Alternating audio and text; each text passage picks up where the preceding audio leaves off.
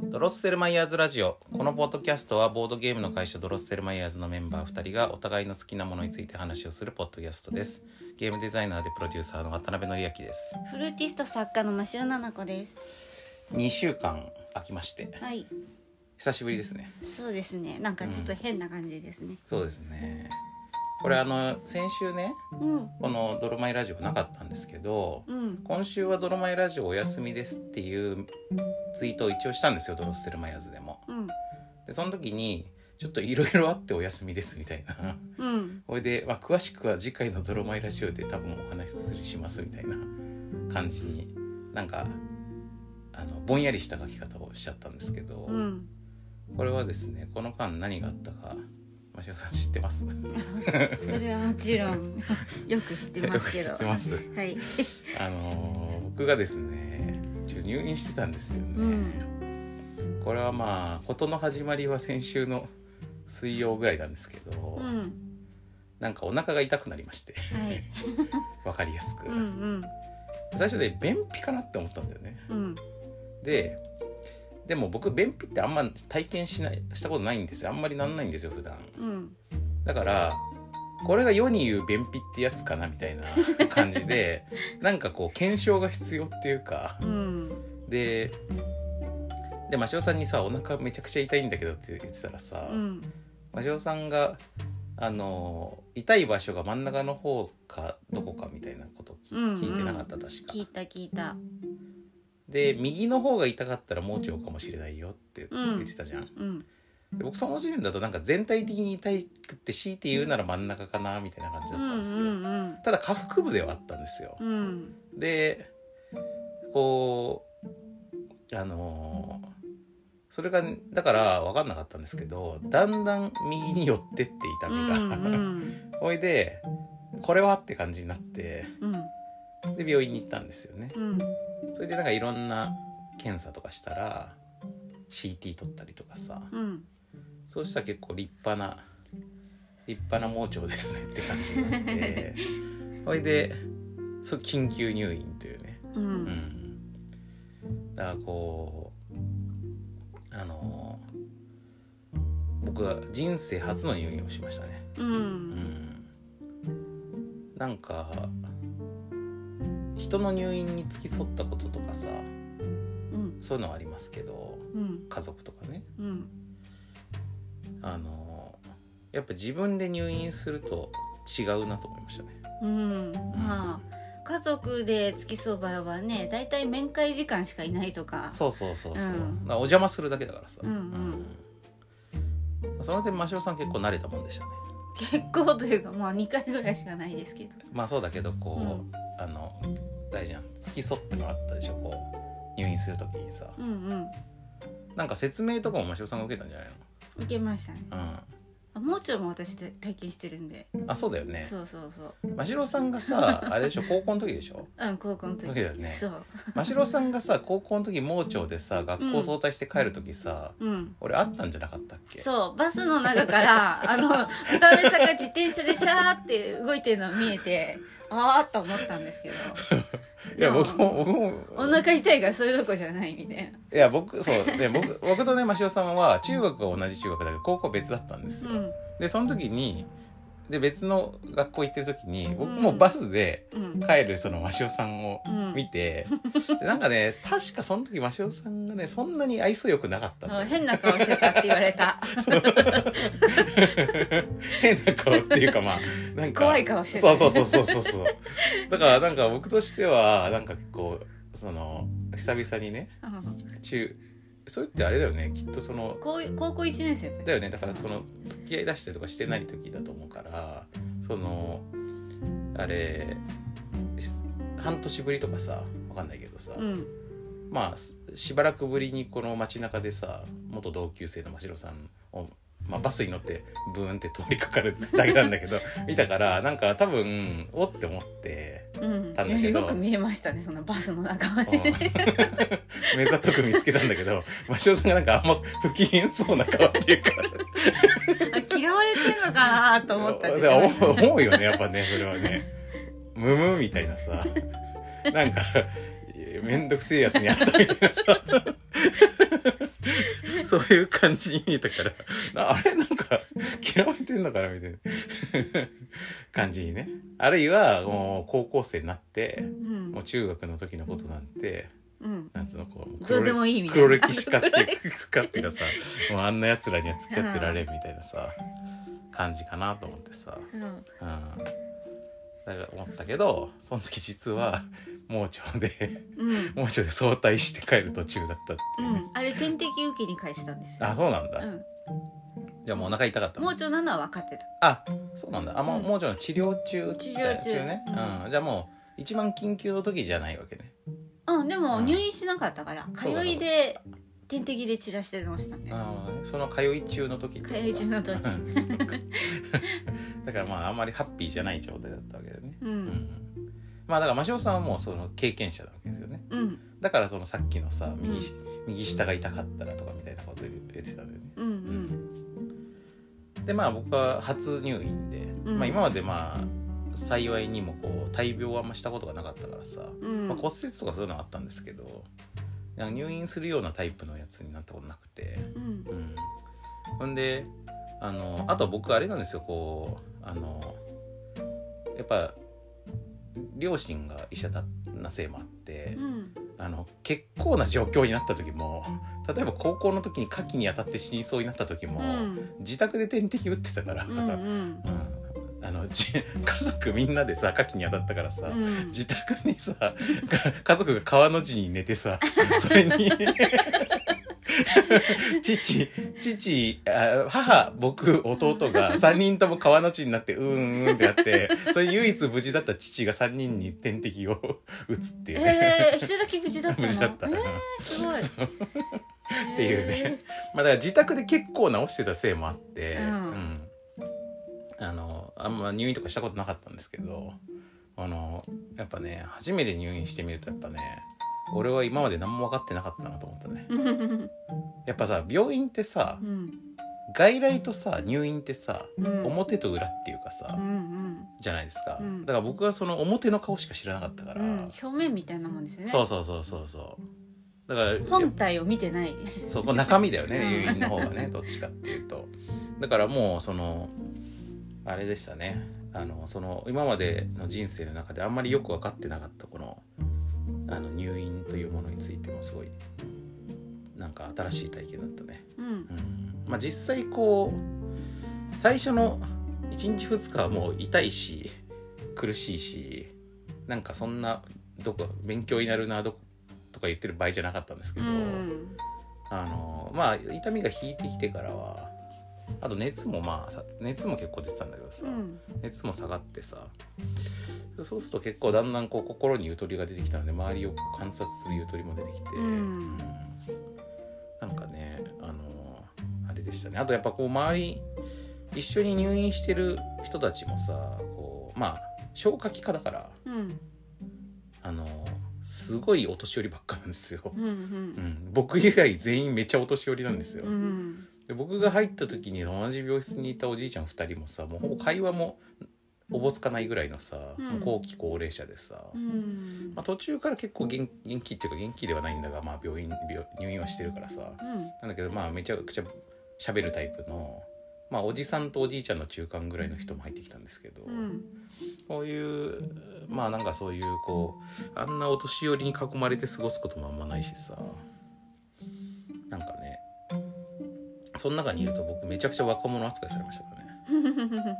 なんか廊下で看護師さんたちが話してる声が聞こえてさうんなんかあのあのなんとか号室の若い子みたいな 若い子うのって若い子みたいなあだからさその最初の診察の時もさ、うんそのさなんか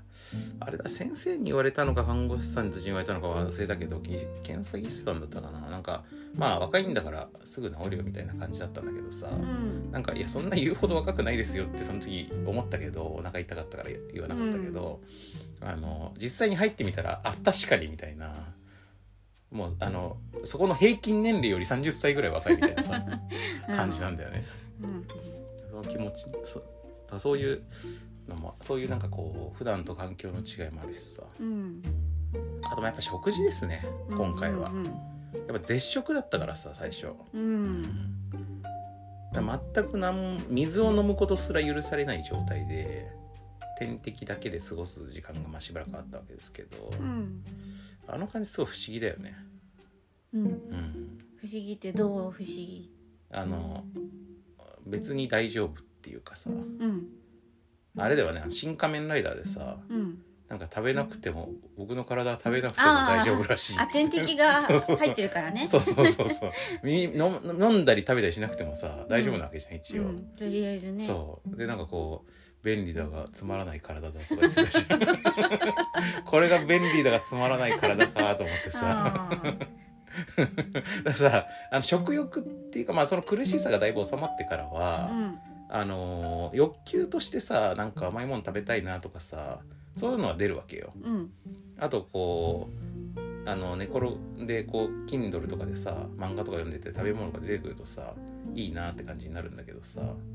その実際にこう空腹感はあんまないんだよねうん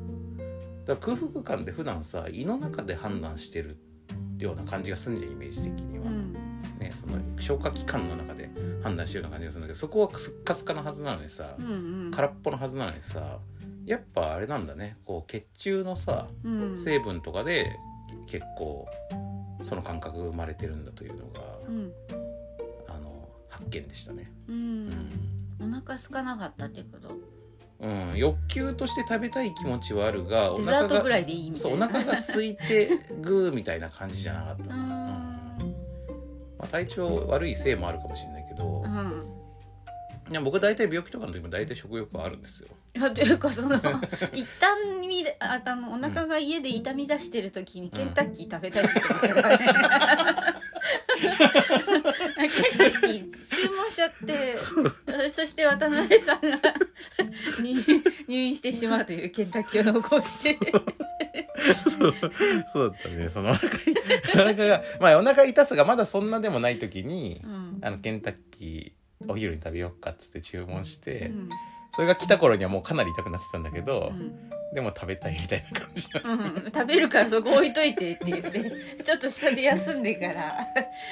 食べるから、そうだからねそんな状態でも食欲があるっていうね、ううんんまあでもそういうのって生命力につながるからさ、うんこれ大事だと思う長生きするかもよそういう人の方うが、うんんあとねだからそれでそのしょ絶食じゃんうんで絶食の状態からしばらく経つと水飲むこと許可されてうんその時はさもうさ水飲むだけでさうめえみたいなさ、うんなんかもう胃の中になん口になんか入れれるだけで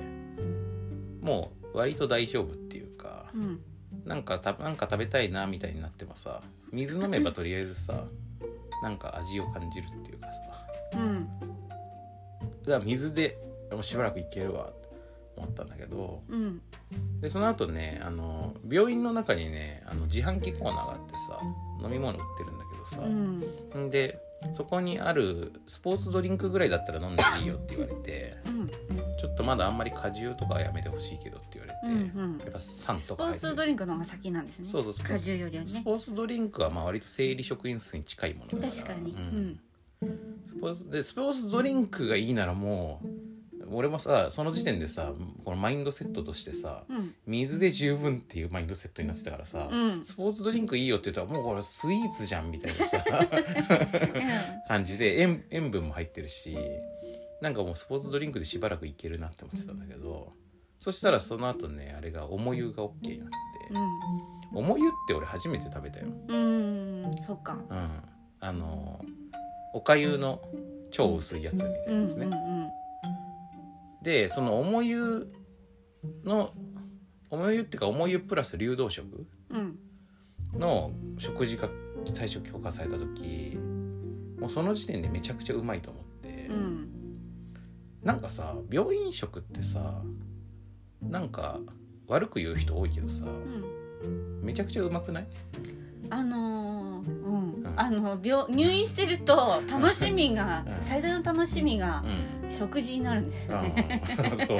そうそう、うんうんでしかも自分の回復度合いに合わせてレベルアップしていくから、うん、それが楽しくてしょそううながない。んだよあのさレベルアップってやっぱ大事だよねうんあのーやっぱあれですよねこのゲームまあ相変わらず僕はその時もゲームデザイン的に考えていて、うんやっぱこの前進している感覚が大事なのだと思ってう、んでそのためにはしさえスタート地点が低ければ低いほどいいわけだよね。うんであの完全に何もダメっていう状態からさこの水は OK スポーツドリンク OK で重湯みたいなこの段階がさ刻めば刻むほどさやっぱいいわけよ。うんだからねちょっとね僕としてはねこのこの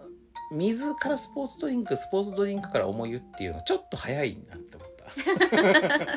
もう一日ずつぐらい開けてもいけるなって感じがして、あー引っ張っても OK そうそうそうそうあのまだスポーツドリンクをの段階をうん楽し堪み能堪能しきってないスポーツドリンクにちょっと飽きてきたなっていうぐらいのところでやっぱ重湯が登場するのが一番感動的だと思うんだけど、うんあもういいんですかみたいな感じになって。うんやっぱさ病院ってさそこのさそのレベルアップのさ快感をさ最大化するために作られてない から別に あのなるべく早く栄養とってほしいとうん思ってるからさ、うんだから結構早かったんだよそこはね。うんうん、ででも思いの段階でしかもさあの味噌汁もついててうん味噌汁も具とか一切ないんですけど、うんもうだしと本当に味噌が溶けているだけって感じの味噌汁とあの米が溶けている感じのおもゆっうんていうのをさこの2つを組み合わせて食べるとさ味は完全にご飯と味噌汁なんだよね、うん猫ママでしたねあ合わせれば確かに ねでもやっぱねこの交代で食べるのがう美味しくてんこのそりゃそうだよね、液体をおかずに液体を食べるっていう感じがすごい新鮮だった、うんなんかこの抽象的なさ味のみの存在全部色違いだからねそう単なるそう写真撮 写真撮ってさあの送ったりとかしたけど、うあの テクスチャーが違うだけっていうね、んうん色違いの液体が ねうん毎回出てくるっていうだからまあなんか黄色い液体だなと思ったらコーンポタージュだったりとかさ、そんななんかヨーグルトは普通にパッケージで出てたからヨーグルト優秀なんですヨーグルトはねだからまあ流動食としてもいけるしだからもうヨーグルトがさいいってなるとさ、うんもうヨーグルトなんてさ別に普段食べても美味しいわけじゃんうん完成された食品なわけじゃんう、んだからもうヨーグルトが来た時点でもうだからまああれねヨーグルトの時ももうこれヨーグルトがいいんならもう何の文句もないですよみたいな さう感んじのちゃんとデザートまでついてきたそっうてそう感じそうそうそうそうあとねでまあその流動食自体がしばらく続きでなんかおかゆもだんだん米がこうなんか南部がゆとかあるじゃんうん五分がゆとかさ、うんあれがだんだん米の粒が固形がに近くなっていきうん徐々にでもそれは結構刻んでたけどうん結局退院時まで完璧なご飯にはならなかったからねねそれちょっと意外でしたねねでそのより前におかずの方が普通になったねあれ普通食になってからもういろいろ勉強になるんですようんどうどういうことぜひ体験してもらえたかったあのうんとにかく野菜の使いっぷりがすごいんでああ確かにでも野菜多いとは思ったけどううんんなんかあの野菜を入れる口実を作ったメニューというかうんうん野菜ありきの そう メニューこねこにもねじ込んできたかみたいなぐらいにしつこく野菜が入ってくるからこれぐらい食べないとダメなんだっていうのうんうんが本来のよねくわかんない、うん理想の栄養バランスの取れるこう食事で何なのかっていうのが普通食までいくと見えてくるんですよ、なるほどね、うんまあた僕はたどうなんだろうね僕の最終的に食べてたやつのさ、うんあの米だけを変えれば普通食になるのかもしれないけど、うんううんうんんいやもっとすごい食べ応えがあるよあそうたくさん出てきて野菜が野菜というかメニュうんーああそうう、ん、じゃあやっぱり全体的に量は少なめのメニューだったのかな、うん少ないと思うよまあそうかもね、でもさ僕のさなんせ周りで食べてる人たちも後期高齢者だからさ あれはもう全開じゃない可能性があるんだよね、うん、うんうん、でもそこの病院の職員も基本的に患者さんに出されるのと同じメニューを食べてるって言ってたうんでも普通食でしょ多分まあそれはもち ろんねそのだからそれが多思分いじゃないでしょ最もうん最もなんていうのマックスの状態うんマックスのやつを職員が食べてるのを見たらマックスの状態がわかるんだと思うんだけど、うんだからまあこうそのあれだよねその食食はね面白かったよ、うんうん、やっぱこのレベルアップ感やっぱその入入院生活全体に言えることだけど、まあ、もちろん自宅よりは快適じゃないわけだけどさ、うんでもやっぱどんな環境にあってもあのその前進してってる感覚があるとそんな辛くないんですよやっぱり。あーねうん、だ多分長く入院してる人でもうずっと変わらないとかあるいは良くなったり悪くなったり繰り返してるみたいな感じだと、うんもっと全然辛いと思うんだけど。まあ、ああいう急性期の病棟に入ってあのーまあ入った時が一番悪くてさうんそこからだんだん回復していくっていう入院生活は実はそんなに辛くないんだよね。うんうん、まあこれはいろんなことに言えることですけど。うんうん、だからゲームデザインとかでもこうゲームってさそのゲームをしながらお客さんが飽きないようにさだんだんいろんな要素を追加で解放していくじゃん。うんあの解放できるそのリソースの量っていうのは限りがあるからうんトータルでこれだけしか開発できないっていうのがあるわけじゃんうん予算とかいろんな都合ででそれをいかに効果的に段階解放していくかっていうのが大事なわけだけどうんだからねもう僕は本当にそこはその染みついた癖としてあのいやまだこのコンテンツでいけるっていうところ は開口しないでいきたくなっちゃうんだよね、うんこれでもうちょい持たせることができると思うあるいはこれしゃぶり尽くすまでちょっと、ま、待ちたいみたいなさうん感じになるからちょっとねテンポテンポ感がむしろ早いとうん思ったけど、あとやっぱあの点滴が外れた時にすごいね、まあ、逆にねあれだったこうあこれから自分でちゃんと意識して水を飲まないと水分不足に陥るんだな うんうんみたいなさうん感じがしたね、ううんん、やっぱりこうなんかねさい退院の前日の深夜12時ぐらいにもう外してくれたんですようんもうここっからあの点滴新しく追加しないからっていうことでうんその時になんかちょっと不不安になったもん うんそのさっ久きしのぶりだからねそそうういうのさっきのその新仮面ライダー的な体じゃなくなったからさうんその時点でうんあの食べたり飲んだりしないとダメな体になったからさ、うんうん、まあ特にね入院中は体動かさないからエコノミー症候群みたいなのも気をつけないといけないし確かにね、うん水分いっぱいちゃんと取らないとね、うん動かない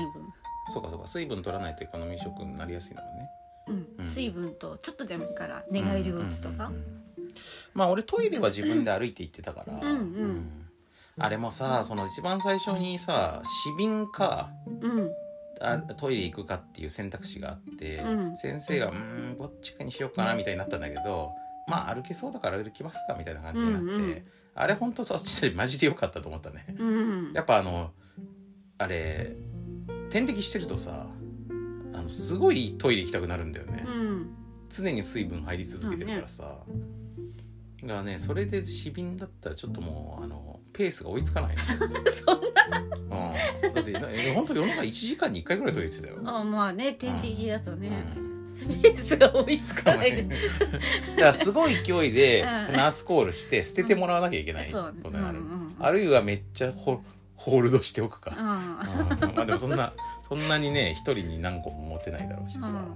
まあでも動けるなら動いた方がいいですよねまあそれはそうです、そうんだからさっきのねエコノミー症候群とか防ぐっていう意味でも、だからまあ唯一の運動をする機会になってたわけだからいそうそう大事ですねトイレはね、う私もあ手術の後は翌日か歩いてたかなうんうんうんうん容赦されなかったですとかももうそれは歩きなさいって、だからそのやっぱリハビリを兼ねてってことだよね、そうそううんやっぱ1週間でも本当に動かないで完全にベッドの上に行くと相当足弱るわよねあ弱いじゃんうん点滴ついてるとなかなかねすごい動きづらいんだけどね、うんまた点滴がさその点滴のたたでさそのなんか逆流しちゃったりとかさ血がう、んなんうかいんろいろなんか点滴によって流れやすい薬とそうでない薬があったりとかするからなんか物によってちょっと流れにくいやつの時にちょっと高さを高くしたりとかしてる時があってその,、うんうんその水圧を高めるために。で看護師さんがねそのめマックス高くしてる時さうんトイレ行こうとしたらトイレの入り口のドアにガッガ ッってなってさ通れなくなってへーこれでこれもうちょっと斜めにして入んなきゃいけないとかさ。えー、でもそういうのはもう病院でこれはぶつかる高さだっいてや分多か分分ってかなっいてるの分かると思うんだけど。うんだからなんか ちょっとこれぶつかるんですけどっつったら「あごめんごめん」みたいな感じに なっててけどね、まあ、そういうのもなんかいろいろ新鮮でしたよ、ううんんあとまあちなみにそこの病院は僕はねいい病院だと思いましたう、うんんあのーまあ、もちろん入院生活だからいろいろなんだろうストレスがないわけじゃないんだけどそうやっぱりその同室のさお年寄りがさマジで夜中にめちゃくちゃ苦しそうにしてたりとかさ、うんあ、のーまあ本当に明確にめっちゃ苦しんでる晩とかもあって、うんそういう時はもうやっぱりこの2メートル先とかでさうーってなってるとさ、うんちょ落ち着いて寝れないじゃんさすがに、うんうんそのなんかが聞いちゃうっていうかさ、うん あのシャットダウンできないシャットアウトできないからさ、うんだからまあそういうののまあ、ストレスはあるはあるんだけどやっぱりそういう時にそれに対してそこの看護師さんたちがめちゃくちゃ粘り強くさめんあの対応してたから、うんあとまあなんていうかそのあの患者との距離感も大事じゃんうん近すぎず遠すぎずっていうさまあそういうところもすごいいいと思ったし、うん全体的にそこの病院はね僕はあの割と前からもう本当に学生時代から通りかかる場所にあったんですけど。うんあの、まあ、ちゃんと中入ったことなかったからさ、うんなんかあこんな感じの病院だったんだと思っうて、んううんんちょっと大きめの個人病院ぐらいのとこなんですけどそうねんうんうんいい病院だなと思ったね特に看護師さんってさすっごいいっぱいローテーションで入るわけ、うん今ってあんまり一人の患者さんに担当この人だよみたいな感じにしないでなるべくこうなんていうかあのぐるぐる回っていくやり方なんだと思うんですよ今は、うん昔と違って。うんでそうするとで夜勤も含めるとさかなり多くの看護師さんに接するわけだけど、うんまあもちろん中にはまあちょっとちょっとこのなんていうかあの対応が冷たいんじゃないかとかその足りてないんじゃないかと思う人もいなくはないんだがうんでも率として9割方の人はすご いちゃんとしてるなと思ったから、うんそれってすごい組織としての教育とか文化がしっかりしてるってことだと思うんですよ。そうよねそうじゃないとそんなき均質じゃなくてそうそ均う質って、まあ、粒が揃わないというかね、うんそうそうそううんそうだからすごくいいと思った、うんまあ入院生活で一番大事なのお医者さんより看護師さんだって聞きますあそうだねそうだと思った、だからまあ僕のそのさ今まで病院というか医療機関というのを半分しか見てなかったんだなと思ったのが、うんまあ僕今までその医療機関の患者さんの印象ってあのージムで決まると思ってたんですようん受付とかうんジムスタッフのクオリティですごい印象が決まると思ってたんですけどやっぱそれは外来における話で、うん入院すると看護師さんに決まるね、うん、うんまあ診察士にも分かりますけどね看護師さんのあまあそりゃそうだ対よ応ねはね。うんうん、でもね入院の時はもう本当に看護師さんに気づいてもらえなかったら終わりだから そうあのまあ接してる時間が圧倒的に長いからさ、うんうんうんやっぱ医者よりうん看護師ですよ圧倒的に、うんあの印象を決めるのは、うんうんてか QOL を決めるっていうかさそうねうんで逆にだからさあれなんだよ外来診療の時はさ受付で待ってる時間とかがすごい長いから、うんだからやっぱりその事務スタッフの応対とかに接してる時間が一番長いんだよやっぱね、うん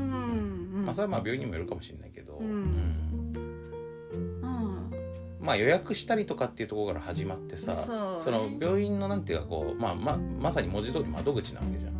うんだからそれの印象を決めるのってジムだなと思ってたからやっぱ逆にそのジムがすごいなんかこう対応が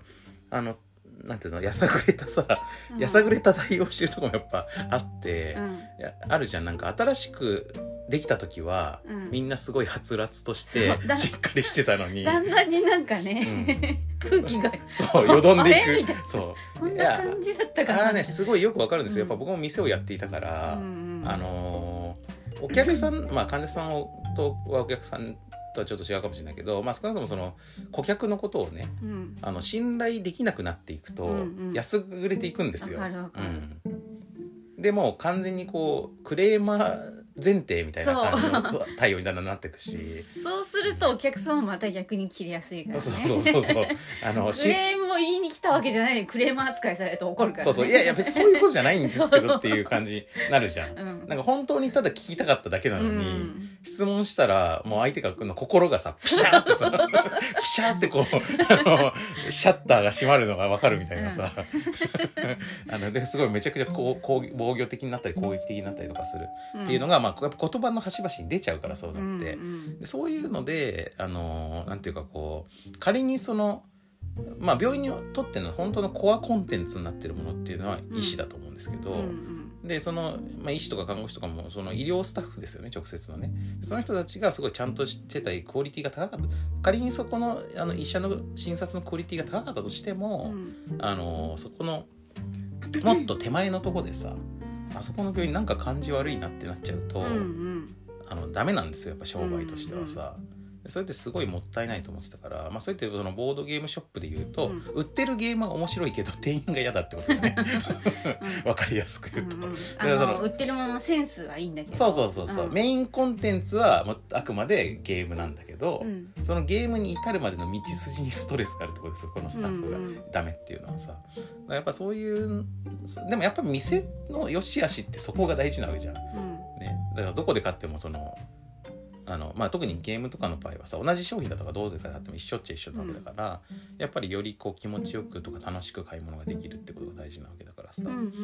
らそういう観点で言うとやっぱり事務スタッフっていうのはむちゃくちゃ大事だなとうん思っていたんですけど、まあ、入院してみると逆に事務と接する機会っていうのはほぼなくて、うん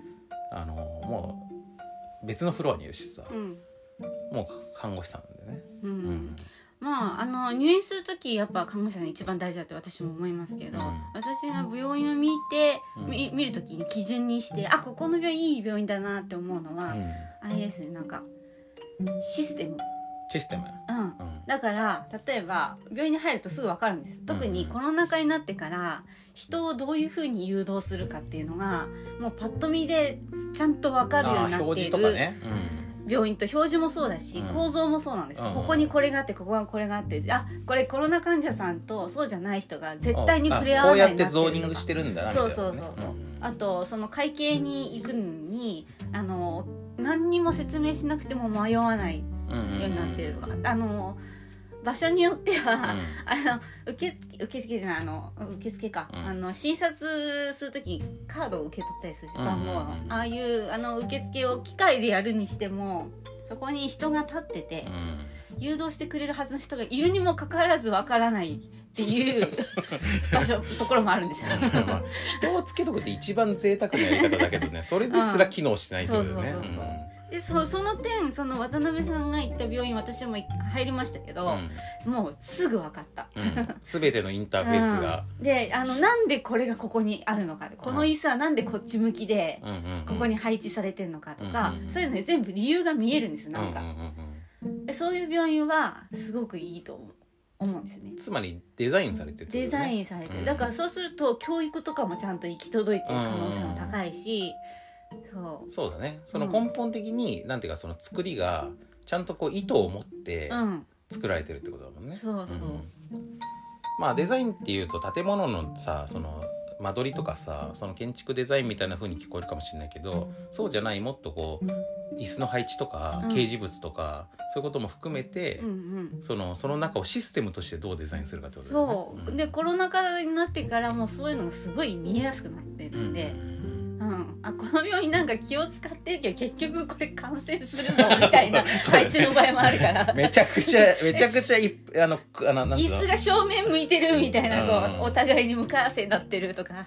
ねでもうねあのこれ消毒してくださいとかめちゃめちゃいっぱい書いてあるけどここでけど消毒してもここで結局ここで接触すんじゃんみたい なね。うんうんだからそういうのはやっぱりそこのさあの運運営する人なんていうかそのディレクションしてる人っていうかさ、うんまあ、指揮を取っている人のさ、うん、あのー知性が問われますよね。そうだからうん私は多少受付の人が愛想が悪かったとしても、うんそこがしっかりしてれば安心できる、あそれは確かにそうだと思う、うんあのーまあさっきの僕が言ったのもその愛想がいいってことが全てじゃないんですよやっぱり、うんうんうんあのそういうちゃんとしてるってことね、うん一番大事なのは、うんうん要点を抑えてくれればねそうそうそうそうただまあ愛想がいいっていうのも実、まあ、それに関係してる部分もあって要するにその本当は敵じゃない人に対して敵意を向けてしまう そう接客ってそいれうのはちょっはと損ですよねそうお互いにそれはちゃんとしてないってことなんですよ、うんうんだからそんなにこの媚びへつらう必要もないんだけども、うんあの必要な距離感であるってことがやっぱ大事だからさ、うんだからねまあすそういうところも含めてやっぱりこうああいう病院っていうのは一個のこの機能体だからさそれがこううまくこうちゃんと回っている感じっていうのは、まあ、見ていて気持ちがいいものでうすんうよんうね。ん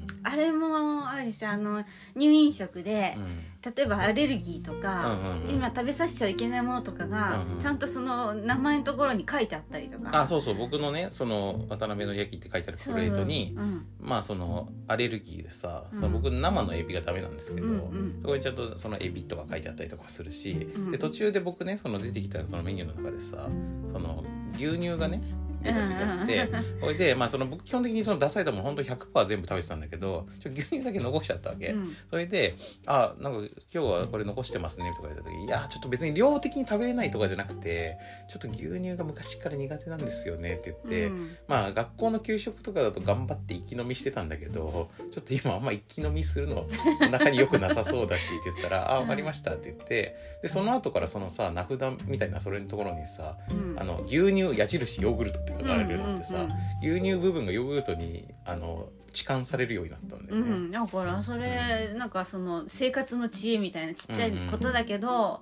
すごくね間違いとかそういうのをなくす工夫だから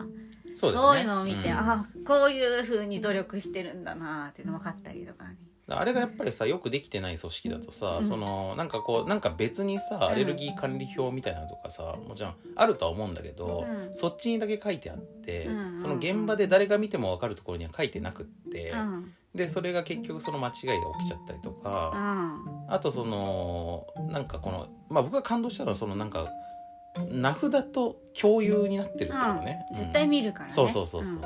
だ配膳する人も見るし、うん食べる人も見るし、うん。うんでその全ての家庭に必ずあるものというのをこうやって流用してるっていうのがうんね、しかもそれでちゃんと牛乳矢印で書いてるから、うんいやねヨーグルトだけだとね確かに間違えねるヨからねーグルトがダメなのかもしれないしね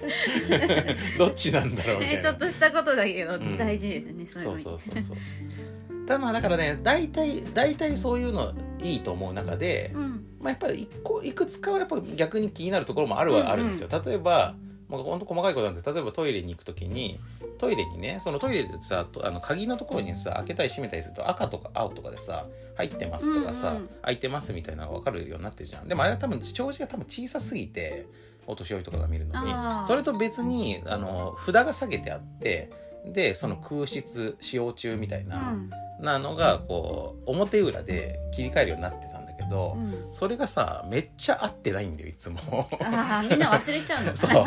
多分入る時は目に入るんだけど出た時には後ろだ背中側だからさ見ないじゃん、ううだからかなりの確率で入ってないのに使用中になってるわけ大体使用中になってるのよでもうこの間違ってることの多すぎる表示ってか全く意味ないからもう見なくなる 見なくなる、うん、そう存在する意味がないから、うんなんかこれはなくしてもいいんじゃないかなと思ったねあ鍵のところを作り出してもっと大きい色のやつにそうねまあでもそういうのはねやっぱ現場ではしづらいからねだから現場でできる範囲おで金かか工る、夫してるということはよくわかるんですけど、うまあこれは意味ないなと途中で思ったね、んううんん、でもそれだからそれをさじゃあどうすればいいのかということを入院中に考えてたんだけどやっぱりこう出る時に目につくところにないと忘れるんだがでも扉の内側にあったら意味ないから、これはまあ僕の中にもあんまりいい提案が思いつかなかったよね、う今のところだからやっぱうん作り変えるしかないんじゃないですか、そうね、うんうんそこは提案してそうねまあ大体で、うん出た時はもう自分と関係ないから忘れちゃうとそう思なうんんでですすよよねそうそうそう目についたとしてもそうなんだよねまあだからこれがでさデジタルツールだったら使用後一定時時間でこう変わるとかっていうふうにもできる,、うんできるんだけど、うんまあこうアナログな方法でなんとかねでしかもさこういうのって思いついちゃえばすごい簡単なことで解決できたりもするんだよね。うんだからまあそういうのがまあ面白いんだけどさやっぱそういうことが好きな人うんがあのいると心強いよね。うんうん、まあ店とかやるのもそうだけど、うんんまあこれは何事もそうなんですよゲームマーケットでゲーム売ってる時だってそうだから、うんうん、でそういう時にさあのいやここここに値段書いてないと買えないよみたいなさ、うんあるじゃんうんそういうのにねやっぱねその客観的に見て気づくかどうかっていうのがう、んうまあ実は商売っていうのはそういうところがすごい難大し事いですね、自分だと当たり前のことだから、うんそうそうそうそうそ自分はもう分かってることだから相手が何も知らない人が何が分からないかって想像しにくいんですよねうそうそうそうそうだからまあ僕最近はあんまりドロッセルマインズで自分でさゲームマーケットにその出店ししするのも何年もしてないからあんまり自分でそういうのはしてないですけど今はまあ小学館のブースとかさ夜更かしプロジェクトのブースとかさアークライターのブースとか、まあ、そういうところの人たちがそれぞれやってるって感じになってますけどやっぱりこう自分たちで出店してる時っていうのは朝にブースを設営してからあの実際にお客さんが入ってきた時にその入ってこう購入したりとかあるいはこう見たけど買わないとかさうん、なんかこう通り過ぎちゃう人がいるとかさそういうのをこうそのはためにしばらく見ててであ今の人ちょっとちらっと見て興味ある風だったけどすぐ去っていったなみたいなのがなんでそうなったのかっていうのをやっぱり考えてう、んでそこになんか情報が足りなかったのかうんとかさなんかまあいろんな要因がありえるわけじゃ、うんんでそのブースの中の要因じゃないこともあるしねうん単に興味がないってこともあるしあるうしん、あと時間帯的にもっと急いで買わなきゃいけないものがあったとかさ、うだかんらそういう外的な要因とかも含めてそういうのを考えてそれを、えー、と改善して、えーまたそこに反映してでそれをまた見てあそれであ今今までより良くなったなって思ったりあやっぱあんま関係ねえなってなったりとかさうんそういうことをしていくのが面白いっていうのがやっぱあるよね。ううんんという感じでまあちょっと病院入院うん入院体験まああの皆さんねなんかそれぞれにあの何かしら入院とかしてると思うんですけどう、んうん、まあ幸運にも全くそういうのをしてこなかった感じだったんで僕は、ううんん、あのなかなか新鮮でしたという話ですね。うんうんまあこの真城さんのそういうねなんかこうその院内表示とかにさうん目ざとい感じっていうのもさやっぱこれもあの泥舞をやるときにあのすごい良かったと思うしね最初に店作るときにねああ店ねそういろいろ構造を考えたりしてますねそうまあ真汐さんは直接あんまり店に立ってることはなかったんですけどうん作るときにはかなりうんそういう役に立ったもんねその真汐さんのそういうのがねううんんまあ僕がこういうことを割と考えるようになったのはそれ以降なんでどっちかっていうとうんうんそうですねそう住宅建築とか興味ない興味なかったぐらいだったからね だから真汐さんの方が昔からこういうことには興味あるんですよどっちかっていうとううんんまあでも、あのー今回それでだからやっぱ1週間ぐらいで退院できたんですけど、うんまあ逆に1週間はもう急遽いろんな予定を変更したりとうか、んまあ、仕事もだいぶいろいろキャンセルしたりとかしたもんであれなんだよねその週末にさあのーあのーグーニーカフェでさうんあのキルタイムキラーズをやることになっていて、うん何人か人を呼んででその中にあのアフターシックスジャンクションによく出ている映画ブロガーの三角締めさんとかも誘ってたんですけどその三角締めさんは僕が完全に誘ったから僕以外の参加者は三角締めさんは誰も知らないんです よ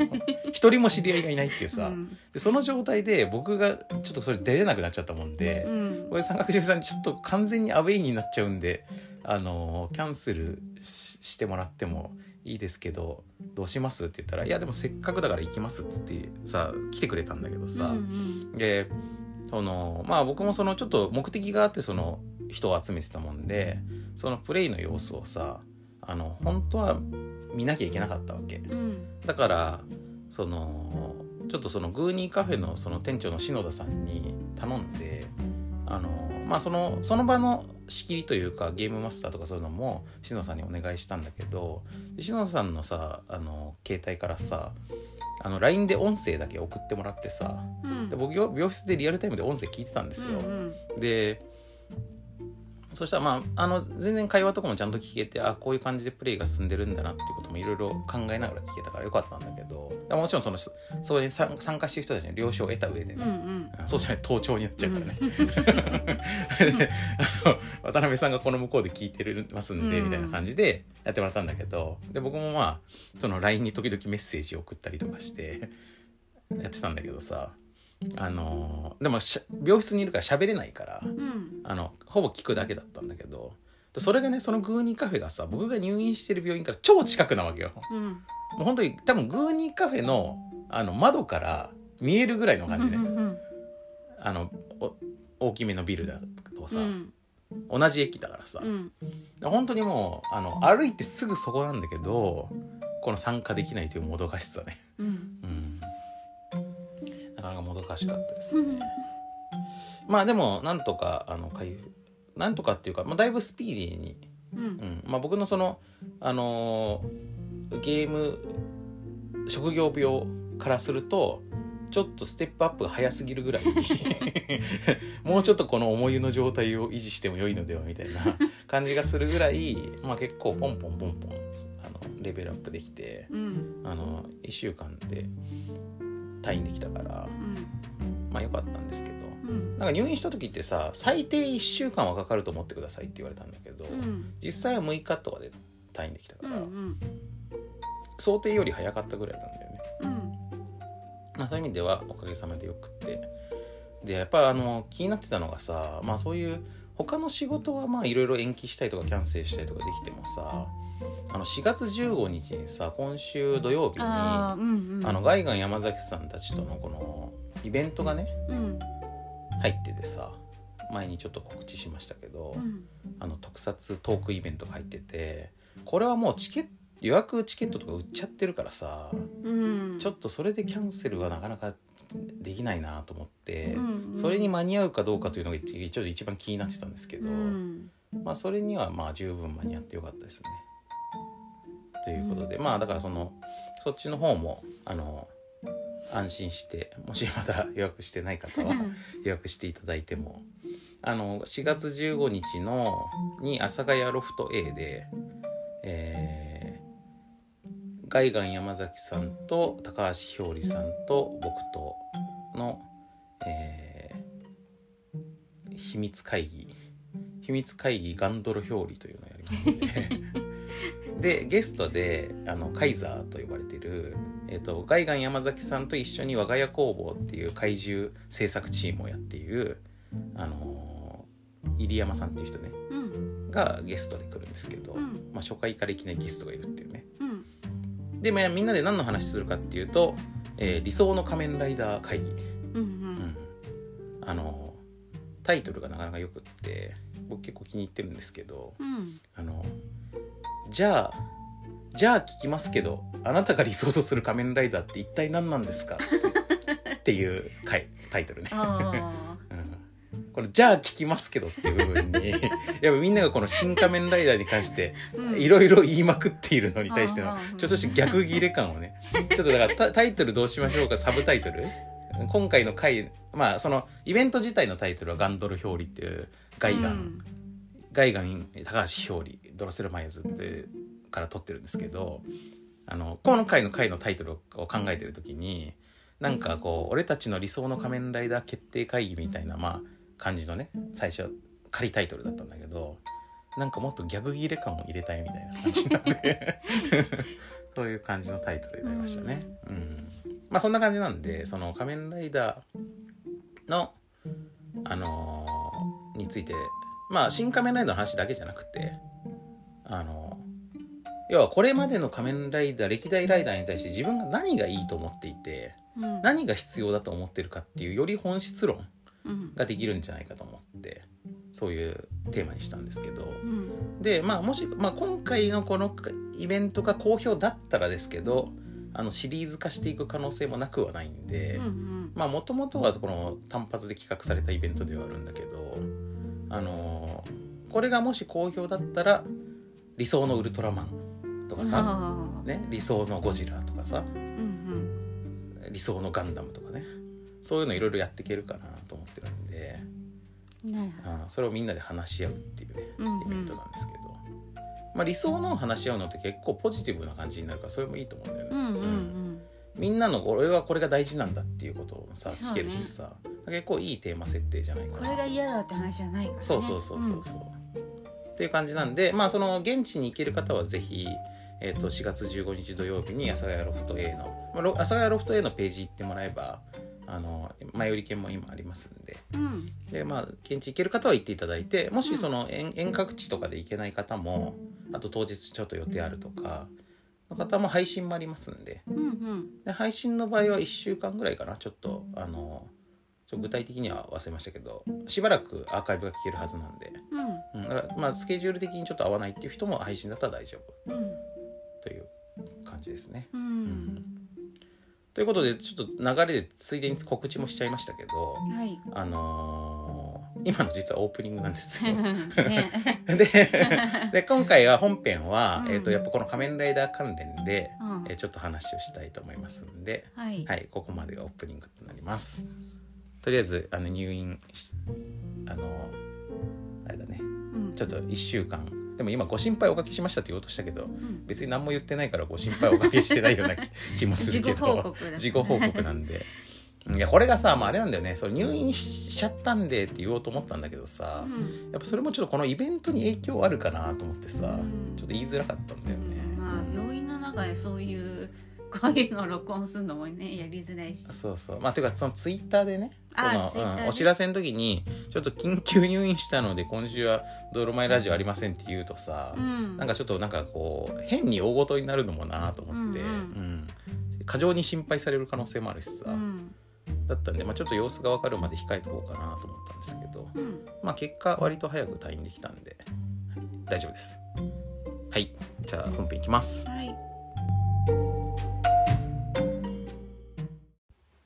はい、ということで本編なんですけど、はいえっと、今回の本編はですね、えっと、前に「新仮面ライダー」の話はこの「ドラマイラジオ」でもしたんですけどあれはまあ作品を見ての感想だったじゃないですか。うんで、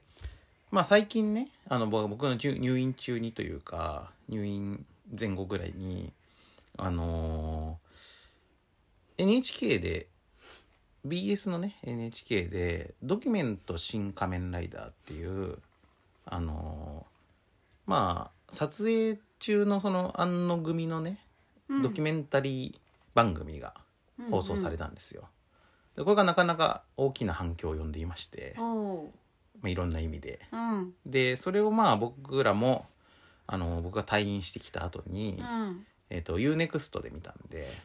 UNEXT であので地上波でも今度4月15日のそれこそ僕らのこのイベントのね日の夜にうんあの地上波の NHK でも放送される予定なんですけど、まあ、僕もちょっとこの「仮面ライダー」イベントの前に見とかなくてはこれはと思ってさ、うんでまあ UNEXT で一緒に見たわけです真城さんともね。はいちょっと私は他の作業をしながらだったんですけど、うんまあでもあ の内容はえー なんとなく耳で聞いてるぐらい。うんまああれを見てどう思ったかっていう話を今日の本編にしようかなと はい。思ったんですけどね。うん。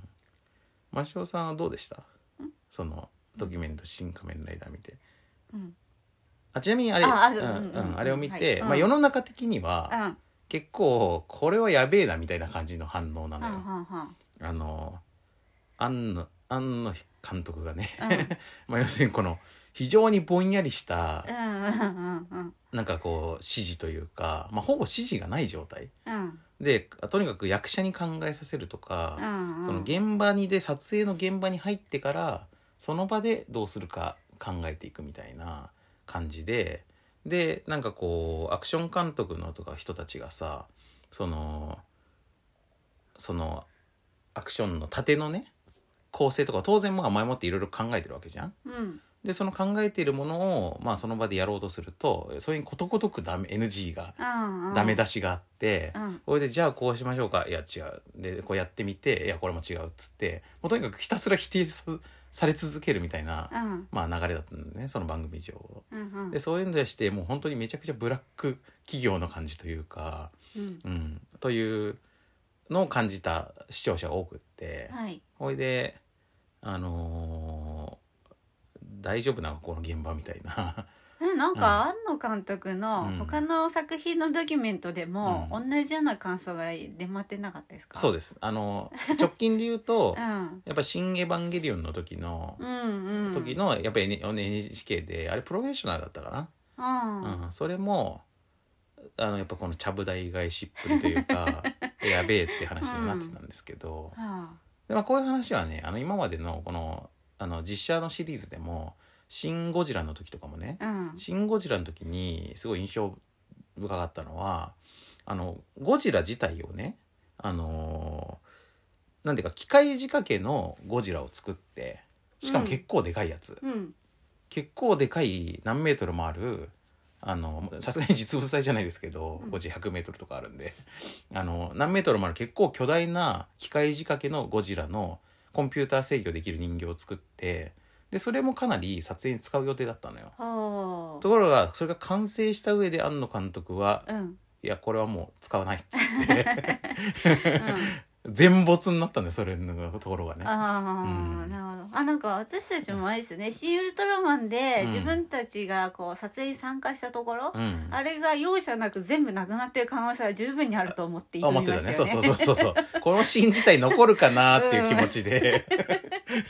残んなくても全く驚かないという気持ちで挑んだから、だからまあもちろんね、その、うんいい作品作るために、取捨選択するっていうのはし監督の仕事なんですよ。うん。だから実際に、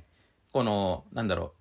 う、その判断をするときに、このシーン削ったらこれを作った人たちが悲しむだろうなということを、気にしてあの作品にとってはマイナスのものを残してしまうっていうのはほんそれは良くないから、うん、まあそういうところが冷徹な判断ができるっていうことはうん監督の必要な資質ではあるんだよね。うんうんだからまあそこに関してひどいっていうのはまあ僕はもう全然思わないそれはね。うんと思うんですけど、うんうんでも僕がやべえと思ったのは、うんあのーなんていうかどっちかっていうとそのあれですね撮影の進め方ですね。あうん、あの撮った後でーうん撮った映像を捨てていくのはまだいいのようんだけど撮影現場にその日朝集まって、うんさあもともと決めていたそのこのビデオコンテとかがあるから、うんコンテ通りに撮影を進めていくぞってなった時にそのいやでももともと決まっていた段取り通りにやると段取りにしか見えなくなるから、うん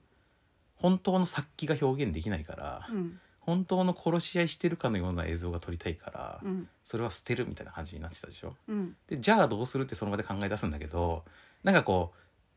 いやそうだったらそういうことをするということを前提に先にみんなに共有して、うん当日現場で生まれるものを大事にしたいのであのビデオコンテとかは用意しないでおいてうん逆にライブ感のある映像をどうやってその場で構築できるかということの準備をしましょうんうというふうに事前に言ってほしいんだよね。うんうん、そうしないのがやばいと思った俺は。なんかそこの細かい部分って映ってないんで分かんなくて、うんまあ、言ってるかもしれないけどねそうそうそ映うってないだけでねうん、でもまあ、でもそれでも他の人と、たちがさ現場でう「んええっ?」てなってたから、うんやっぱそういう認識にはなってないんじゃないかと思うんだよね。ううんんあとまあもう一つ思うのは本当に先立ってやるものと、うんあの見て美しいものっていうのは違うから先立てだとしても。だからそういう意味ではやっぱりそういうプロのなんか演出する人とかうん振り付けを考えるような人とかうがん入ってくれないと、映画として見るに耐えれるものにはならないのかもしうんいれやないしそうだと思うよだから本当の殺し合いなんてさ別にさ、うん見ても別に何もかっこよくないと思うよ、うんうんうんねあの身も蓋もない映像になるだけですよ多分、うんうんまあでもその身も蓋もなさがいいってなることもまあもちろんあるとは思うんだけど、うんでそのそれとこの仮面ライダーのヒーロー性ヒーロー映画としてのさ、うん部分とどうバランスを取っていくかとかうっんていう話になると思うんだけど、だからそうすると,、えー、と本当に先のあるやつをうんあのその演出の人に考えてくださいって指示するっていうことうん、そうそうそうそう、ですよねそうですそうですだってさ、、実際に人は殺さないわけだから、うんこれはまあ前提としてみんな共有してると思うんだよねうんうんだからどっちみち嘘なわけようんだけど嘘だけど本当みたいに見えるっていうのが映画のマジックなわけでしうょ、んでそういう作品ってまああるわけじゃんうんだからそれを撮るためにはどうしたらいいかっていうでその段取り臭くない型にはまっていない、うん新鮮なアクションによって本当に殺す殺気を感じるぞっていう風に うん見えるためにはどうすればいいかを時間をかけて考えるべきだと思うのね俺はね。なるほどね、うんそのでそれを考えに考えてこうしたらそう見えるのではないかといううんうん仮説が作れた状態で現場に入るならわかるんですよ。うんでそれも仮説だから試してみたら思ったようにならなかったってこともあると思うんですよ。うんそうしたらそれはボツになってもしょうがないし、うんうんあの現場でちょっと思ったようにならないからもうちょっとこうしてみようとかってその場でアレンジが入ってくるのもいいと思うんだけどあのやっぱ今回のやつで衝撃を受けたのはその全然関係ない予定がちゃんと立てられた状態で、うんはい現場に入ってからそうではないって言われるっていう、うんこれがやっぱり辛いと思ったこのアクション監督の人たちは。そりゃそうですね、うん私どっちかっていう と普段アクション監督的な立ち位側の置にい立場るでんしょ、でうんそれをやられた時にどれぐらいなんか絶望を味わったりとか今までの苦労は何だったんだ とかそういうのはすごいわかりますね、うんうんそううんお金もかかってるだろうしそうそそうれそうにそう対しそうてそう、うんちょっとね結構莫大なお金かかりまいすねやかかります、こだっねてその撮影に入るってことはもうその日のさ、うんその撮影スタッフたちとか役者さんたちとか全員のスケジュールを抑えてるわけで、うんそれはもう1秒あたりお金がかかってるわけですよ、うんうんでしかも機材とかそういうのも全部こう借りてきてるわけだしさ場所も借りてるわけだしさ、うんまあロロロケだだけじゃなくてセットの場合もあるからさセットは組んじゃってるわけじゃん、うん でそのくセットをその場にスタジオに組んでさ維持しておく間の維持費だってかかるわけだからそれがある間は他のものここで作れないからさうんだからまあそういうのって準備万端整った上でそこに行くべきなんだよねうんだから僕まあ僕は、まあ、ちょっとどうしてもプロデューサー目線になっちゃいますけどもしプロデューサーとしてあのプロジェクトに、まあ、自分が関わってたら、まあ、自分がそれを言って安野さんが納得してくれるかどうかは別としてですようんあの説得できるかどうかは分からないけど、うんあのやり方したいんだったらやっぱりスタッフやお金を投入する前の段階でやってほしい、うんうん、だから庵野さんと数人のカメラマンとか、まあ、それこそアクション監督とかその少ないコアのメンバーだけでその実験をやってる期間というのを長い間取ってでこういう風にやるとあたかも本当に殺気がみなぎった殺し合いをしてるかのように撮れるねと。うんいうのを確信を持つまではやっぱ人を投入したくないんだよね。ううんそれをねであのプロジェクトってそういう意味だとだからむちゃくちゃ贅沢なことしてるわけ。うんあの要は役者をその場で待たせてさうんやっぱ違うとかさじゃあどうすればいいんだとかやってるからだからそういう意味だとお金めちゃめちゃそこでドブに捨ててるわけですよ、うんみんなの時間うも。んだからそういうことをしちゃうと結局は映画全体がしょぼくなっていくからそれのにドブに捨てられたお金の分ねうんだから安野さんがそういう風なやり方したいんだったらそのお金をかける前の段階でそれをもうそれはもう時間使っていいからだから公開をねうん伸ばしてもいいから、うんうん、2023年公開が2024年春公開になってもいいからそういう風にしましょうよとうんその方が結局はいいものになるから、ううんんっていうふうにしたい。うんうん、安野さんにそのあのー要はもう決めちゃったんでこの盾でややりましょうっていうのは良くないと思うんだけど、うんそれはだってその作品を曲げてることになるからさ、うん、多分あ、うん庵野監督のよ、うん良さが出てこないですねそれそだうそとうそうそうそうそう。というふうに今僕は思ったんですけどうんでもまああれ見てる時さ真城さんはさどっちかっていうとこう安野さんにさ共感してる感じのさじゃなかったいや安野さんに共感するというより、うんああいう現場に慣れてしまってるんで、うんあれぐらい理不尽なことフラメンコはすっごいあるん ですよえ特にフルーティストってうん一番地位が低いんで、うんあのまず歌い手が言いたいことを言う、うんうんそして踊り手さんも言いたいことを言う、うんそして次ギタリストが言いたいことを言う、うんでフルートはその余ったものをこうこぼれて拾ってくるんですよねうんうんだけどフラメンコって即興の即興がいいってされるものだからそうだね、うんもう当日の現場の直前でもう全部リハーサル終わりましたはい本番ですってなった時に、うんやっぱこうするからって上が言うとどんどんそっから変更が出てってで例えばあのフルートはあのーなんだろうあえっ、とフルうんギターはうんえー、とカポタストって言って、うんうんうんあのギターにくっつけるこう装置があってそれをつけると簡単に腸が移動できるんですよね。で歌い手さんの声の高さによって、うんそのキーを変えるわけですけど、まあ、それ楽器のセッティングがあるってことそうそうそうそう、でまあそれはだからカチッってやるともうできちゃうんですよ、うんギタリストは。うで歌い手さんそれができる前提なんで「あやっぱこの音でやるから」って言うんですようね。んでもフルーティストは全然違う曲を弾くことになるんで、うんうん同じ曲でつまりそものその場で調が変わると編曲しなきゃいけなくなるんだよねそう だからあんたたちはそのつまみをちょっとずらすだけでいいからいいかもしれないけ ど、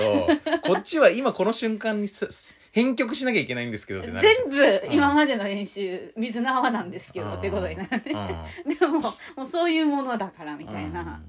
まあであまああれですよねその当日のリハースが終わった後でここでちょっと即興でこういう踊り入れたいからこういう曲入れてとかえそう今今作曲みたいうんなうんこともあるし、そうでもそれってさすごいあんまりあれだよね、そこをさうん周りにさ、いやフルートってそんなに自由なもんじゃないんですよってうんことあんまり言ってもさ、そうするとじゃあフルートって楽器はフラメンコに向いてないんじゃないかっていうふうに思われても尺だし ね。そうそうそうだからもうできますよみたいな感じでやるしかないんですけど、うん真代さんは普段そういうのできますよっていう感じでやってるからあのああいう現場を見ても、うんまあそういうもんだよなって感じがするっていう。そういうもんだよなって、あるあるみたいな感じで共感しちゃうんですよね。うんでもう一つあの共感するのがさっきのその殺気が足りないっていう、うんあれですけどフラメンコは即興がいいってされてるんで、うんうんあの例えばでも大きな劇場で公演をする時は、うんやっぱある程度合わせて練習するんですようんね。うんでも大きい公演の場合ね。そうそう、んでもあの即興度があんまりにも減るとフラメンコの良さも減ってっちゃうんで、そこをちゃんとバランスを取んなきゃいけなくて、うんそうすると何度も練習するけど即興に見えるようにするにはどうしたらいいのかみたいな、うんうん似たようなまあそれ似てるよ問題がねす生ごまくれる似てるよね。うんうんだってさあの盾ってさ、うんあの練習しなかったらさ、うんそもそも合わないわけじゃん。うんうんうん、で事故も起きます、ね、そう事故もそ起きのる場ででで実際あのドキュメントの中でもさ、うんパンチががん顔に当たっちゃってさ、うんうんおいででそのスタントの人が倒れたりとかもしてたでしょ、うんだからああいう事故につながるから本当に危ないわけじゃん。うんでそもそもああいう盾っていうのは例えばさパンチで言うとさパンチをこうやってこう相手にま向かって放つんだけどさ本当には当たってないわけじゃん。うんで当たってないけどこの人が主体的にこう吹っ飛ぶことによってさ、うん当たったかのようにするっていうさうんうんこれが盾なわけですよ。うんだからこれってそのう前もって決めてないとできないわけだよね。まあ順序が分かってるからね、うんちょうど噛み合うように動きが決まっててそうそうそうそうみたいなことですよね。でそれをそういうふうにしないでやる場合、うん例えばこのパンチを殴る側のシーンと吹っ飛ぶ側のシーンを別々にとってうん編集で合わせるとかすることによってまあそういうふうに見せるとかはできるかもしれないんだけど、だうかんらなんかそういうなのをさその、まあ、もちろんそんなことは庵野監督だって100も承知だと思いますけど。うんでもそういうのをさそのあの要は段取り臭く見せないっていうのはさつまり段取りをしないってことがそれのための手段じゃないんじゃないかってやっぱり僕は思うんですけど、うんうんその今の話と一緒でさうんまあ練習しすぎちゃうとうんライブ感がなくなるっていうのは演奏でもあると思うんですよ。うんあるでだしょからフランメンココは、あのリハーサルほぼしないですね、普段はね、うんうん普段しないですでもも大うきい一発勝負も多い、そうだよね、うん、大きいコンサートの時はだからそれを大きい公演はちょっと合わせるけど、うんであの例えばギタリストさんがいる時にあのもう即興が好きなギタリストさんの場合は自分が何弾くかとか一切教えてくれないんですよ私うんに、うんうんだからもうその場で弾いてるのも見てその場でコードを読み取って合わせるしかないんですけど、うんうんそうするとそのやり方でしかできない表現しかできないんですようんうんうんうんえ例えばだからもっとフルート私テクニック持ってるのにっていうのが、その場であの急遽合わせてるから、うんうんうんできないんですよね。うんだから全力が発揮できてない部分もあるそねうんう、うん、だからどっちの方がいいのかなっていう感じがして、うんうんうんだからまあこのそのさ作り込むっていう部分と、うんそのライブの面白さっていう部分っていうののさのせめぎ合いっていうのはさ、うんまああのその「新仮面ライダードキュメンタリー」をいいとするか悪いとするかってことは別として、うんあのそういうジレンマはまあ常にあるよねやっぱり、うんうんうんいろんな現場に。でそのねそりゃそうバランスをどこで取るかっていうので多分センスが問われるんじゃないそうそうそうそうだと思うなんかあのアトロックとかもさあれうんラジオ生放送じゃないですか、うんうんだからまあ、まさにライブなわけだけど、うんでその時にそのまあかでその時にさ、まあ、僕もねそれ素人ながらにね迷う部分があって、うんラ ライブだからこそ時間に収まんないって可能性があるわけよでねでいつも迷うのうんが、うんこの話をこう自分なりに組み立てでね話していって一番大事なこととか最終的に言いたいことっていうのは一番最後に持ってきたいでしょ。なるほどねなんかこう山を作ってこそうねうそうそうそうで一盛り番上がる最よ後うに「なるほど」って言って終わるようにしたいわけよできれば。うんわかるわかだるけどそういうふうにしてると最後の5分切れちゃった場合一あ あ番言いたいそことが入んないで終わるわけういうことかなるほどねだから その最初に結論これがね学会とかの発表なら違うのようん学会とかの発表は別に盛り上げる必要ないから、うん一番最初にまず結論言って、うんなぜならばっていうふうに言うんで別にいいんだけど、うんだからそういうネタバレみたいなこと気にしなくていいわけ、うんうん単なる発表だったら。うんだけどまあ僕はやっぱりああいうラジオ番組はエンターテインメントだと思ってるから、うんだからこう盛り上がるってことが結構大事だと思うから、うん最後に山を持ってきたいって思うんだけど、うんそうすると そここそが入らない可能性があるっていううん感じなのね。わ かる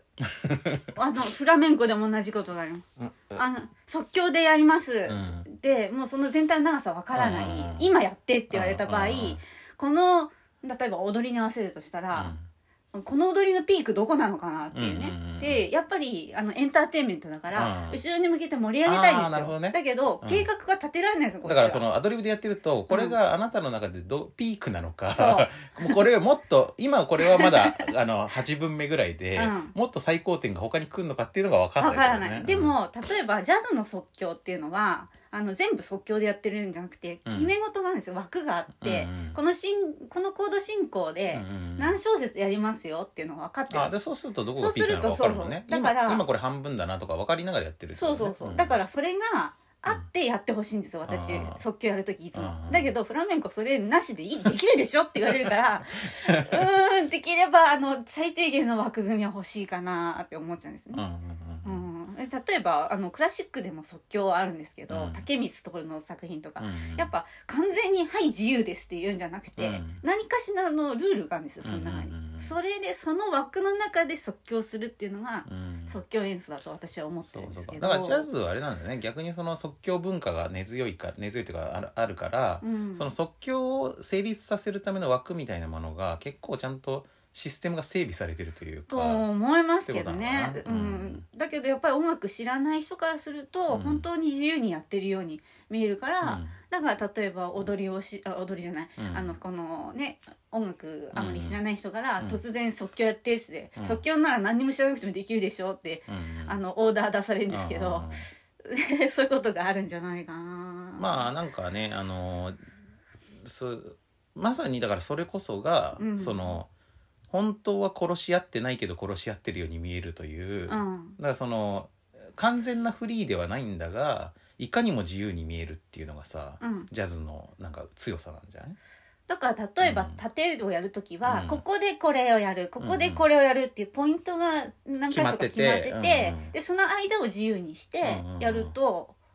そうかもねいいかなって思うんですけど、うん全然盾のこと知らないですけどうんいね。やそう、まあ、僕も全然知らないですけうど、んでもあのドキュメント「新仮面ライダー」の中であのそのアクションチームの人たちが言ってたのが、うんあの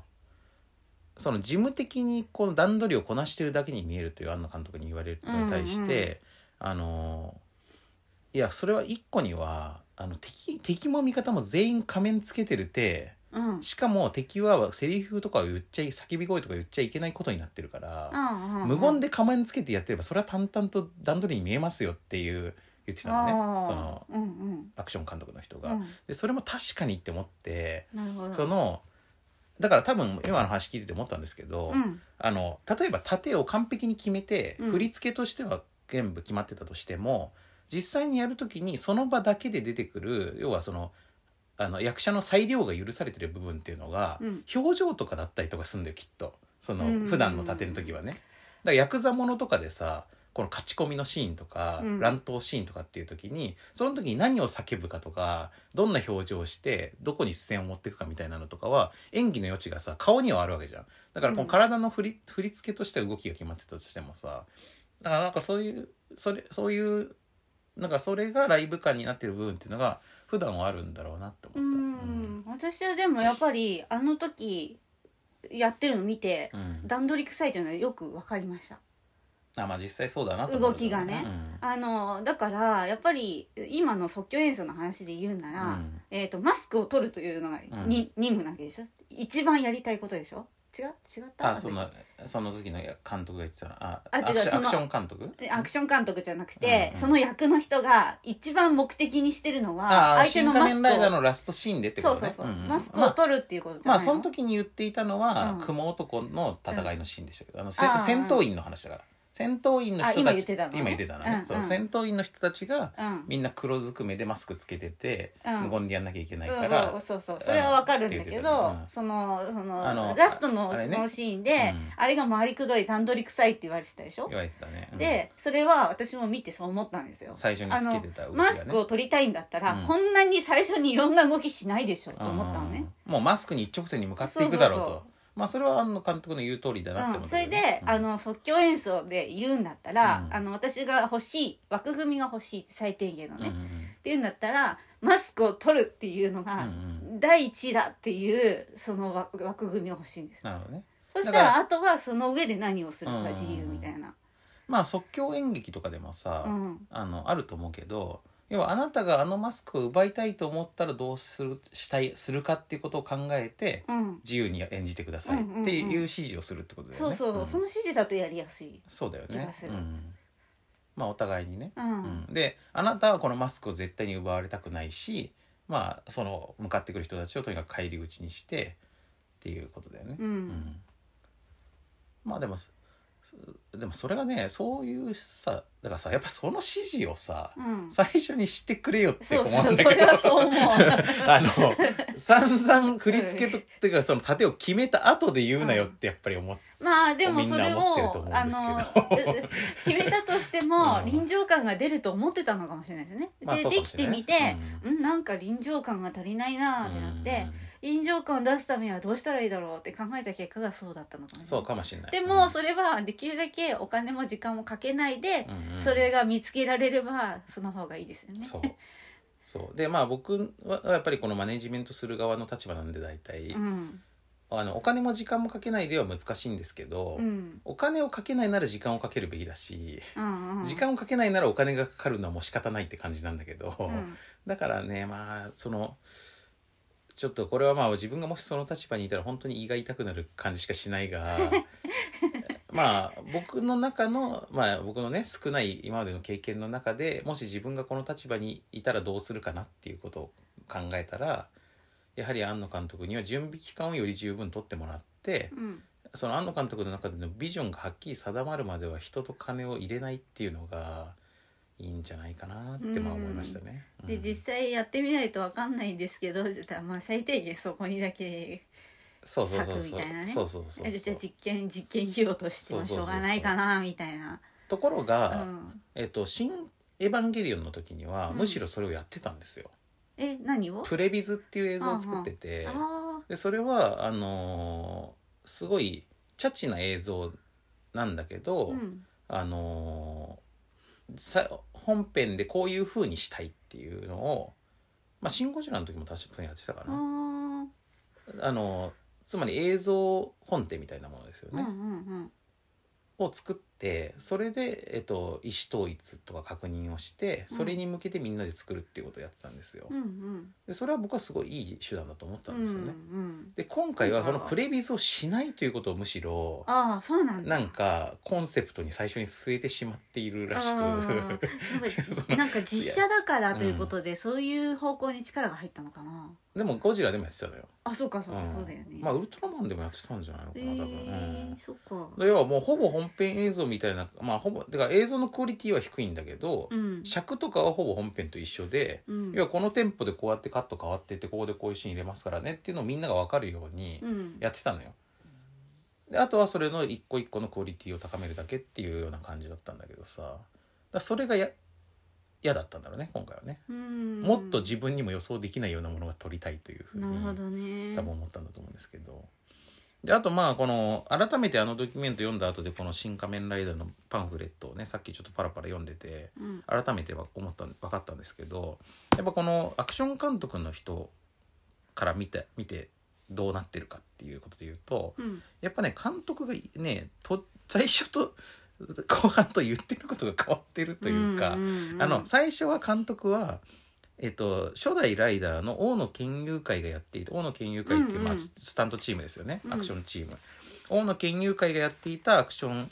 演出のやり方を現代なりにアップデートしたものをやりたいというような意向だったらしいんですよ。うんでこの大野研究会っていうのはまあチャンバラの人たちなので、うんあのやっぱそれってめ完全にその振り付けっつうか段取りなんはだいよ、様式美みたいそうなそうのそうがあほんるからとそうなのようんだからアクション監督はあ今回はじゃあ様式美を現代なりにあの、うんアップデートしてうんうんやるんだなと理解して、そいれはろそうんいなるよろねんな計画をしてたわ け。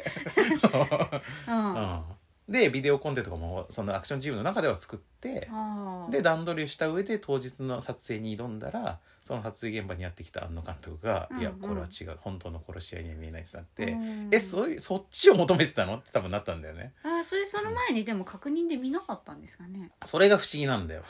それは、うんあ描かれていなやいかあ描かれてない。らわかんない、わかね、んない。うわかんないけど、でも見せないはずがあるかと俺は思うんですけどね。う んうんうんそうね、うんお金かけてるからね、うん呼ぶだけでもお金かかっちゃうから最初に了了解取りたいですよねそう取ってるまあでもあり得るのはうん今までも見せてて、うん見せるたびに違う直し違う直しっていうのを繰り返してきた上で撮影の本番になってしまがったが当日を迎え、うんうんまあ今までに言われたこと最大限反映したものを持ってきたんだけどやっぱり違ったっていうことかもしれない、うんそうだとするとまあどっちも悪くないとも言えるんだけど。うんうんまあどっちにしても辛いのは間違いないね、うんううんんこのアクション監督からしたらね辛いねうんそれはね、とにかくあのドキュメントを見たらアクション監督がつら辛そうすぎて、まあ、役者たちも大変そうだったけど、うんうんうんうんまあでもねああいうことよくあるんですよまあ、ね、町田さんはだからそのアクション監督の立場だ からねううんんもうだから、うんあれでもう怒って「やります!」って言うと、うもうそれで終わっちゃうからそうだね、うんでアクション監督最終的にもうやめますモードになってたなってたなってたうんだってさ まあ最後の最後でさもうこれは役者たちに本人たちに決めてもらおうとかなったからさ、えじゃあもう俺いらないじゃんってそなれるよはねいる意味ないと思いますよね、うんちょっとそれは暴言だなって感じはしますよねであれもうんやっぱり僕が、まあ、プロデューサーとして見ると、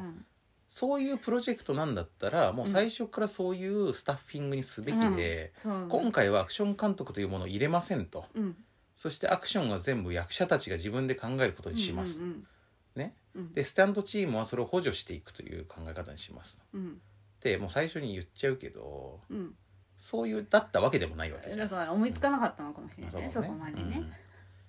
うんまあアクション監督がそれを構築してくれると思ってたのかもしれないけど、うんそのライブ感がでやってみたら思ったより構築されなかったみさたれいななかったあるいはそのやっぱりどうしてもプロであるがゆえに普段やっているうんやり方から脱却できないというか、うんいつも通りになっちゃうなっていうふううにん庵野監督から見たら見えたのかもしれないけど、うんでも脱却できると思ってたから任せたんだけど脱却できないじゃんってことなのかもしれないけどさ、うんでもなんまあねいろんなやり方があると思うんですけどやっぱそれだったらやっぱもうちょっとそこを一緒に考えてあげてほしいっていう感じがするんだよな。うんうんうんまあでもね、うんその人間なんでうんあの完璧がなかなかできないですよ、うん 私もそんな完璧な現場に会ったことはないでいすかやらそれはそうです多分僕もと一緒に仕事をしてる人たちからしたら、うんむしろ僕が庵野監督みたいうにん途中で言ってること変わるパターンっていうのをもういっぱい体験してると思うんですけど、うんただやっぱまあわかんないけど、まあ、僕は一応そういうことはまあ全然全然いっぱいあるんですけど、うんなんか一応自覚的にやんなきゃいけないとは思ってて、うん今までこう思ってたからこうするつもりでこうやって進めてきたけど、うん違うということが分かりましたと、うんだから今後はこっちで試しますってうん多分言うんだよね。ねうんうんあのビジョンが見えないときついですよただそうダメって言われてじゃあゴールどこにあんのっていう感じで放り出されると辛いんで辛いよね、 うんん 今なんでこれがダメになったのかっていうことでなんか説明してくれると方向性が見えなくもないからそうそうそうそうあこっち方向やれば当たりになるのかなとかそうわかるからねだからあの序盤の方でさ、うんあのー役者たちがさあのー脚本本読みみたいな感じでさうんあの演技のトーン合わせをするために話し合おうみたいな感じで集まった時あったじゃん。うんであれもこの森山未来さんがうん声かけて集まったって言ってたけどでこういうの必要かなと思いましてっつって、うんで集まってでそのそれをやるとこにあ監督がやってきてさ監督がさ「いや僕はなるべく近くに座りたくない」とかさ、うん 僕からは何も言わないんで」とかって言ってうたんだけどさ、んなんかあれもさそのそこをちゃんと説明してほしいって僕はやっぱ思うんですけどそうね、うんまあなんか映ってなかっただけでしたのかもしれないですけどねうわかんないけど、でも説明したんだったらうさ、んあの役者たち3人がさちょっと無言でしばらく座ってさうん「ん?」って感じになってさ「んこれんえこれ俺たちがやんの?」ってさなってたじゃん。うんっうんてことはやっぱ説明してないと思うんだよね。うんうんえ本当に僕たちがやるんですかみたいな感じになってたでしょ。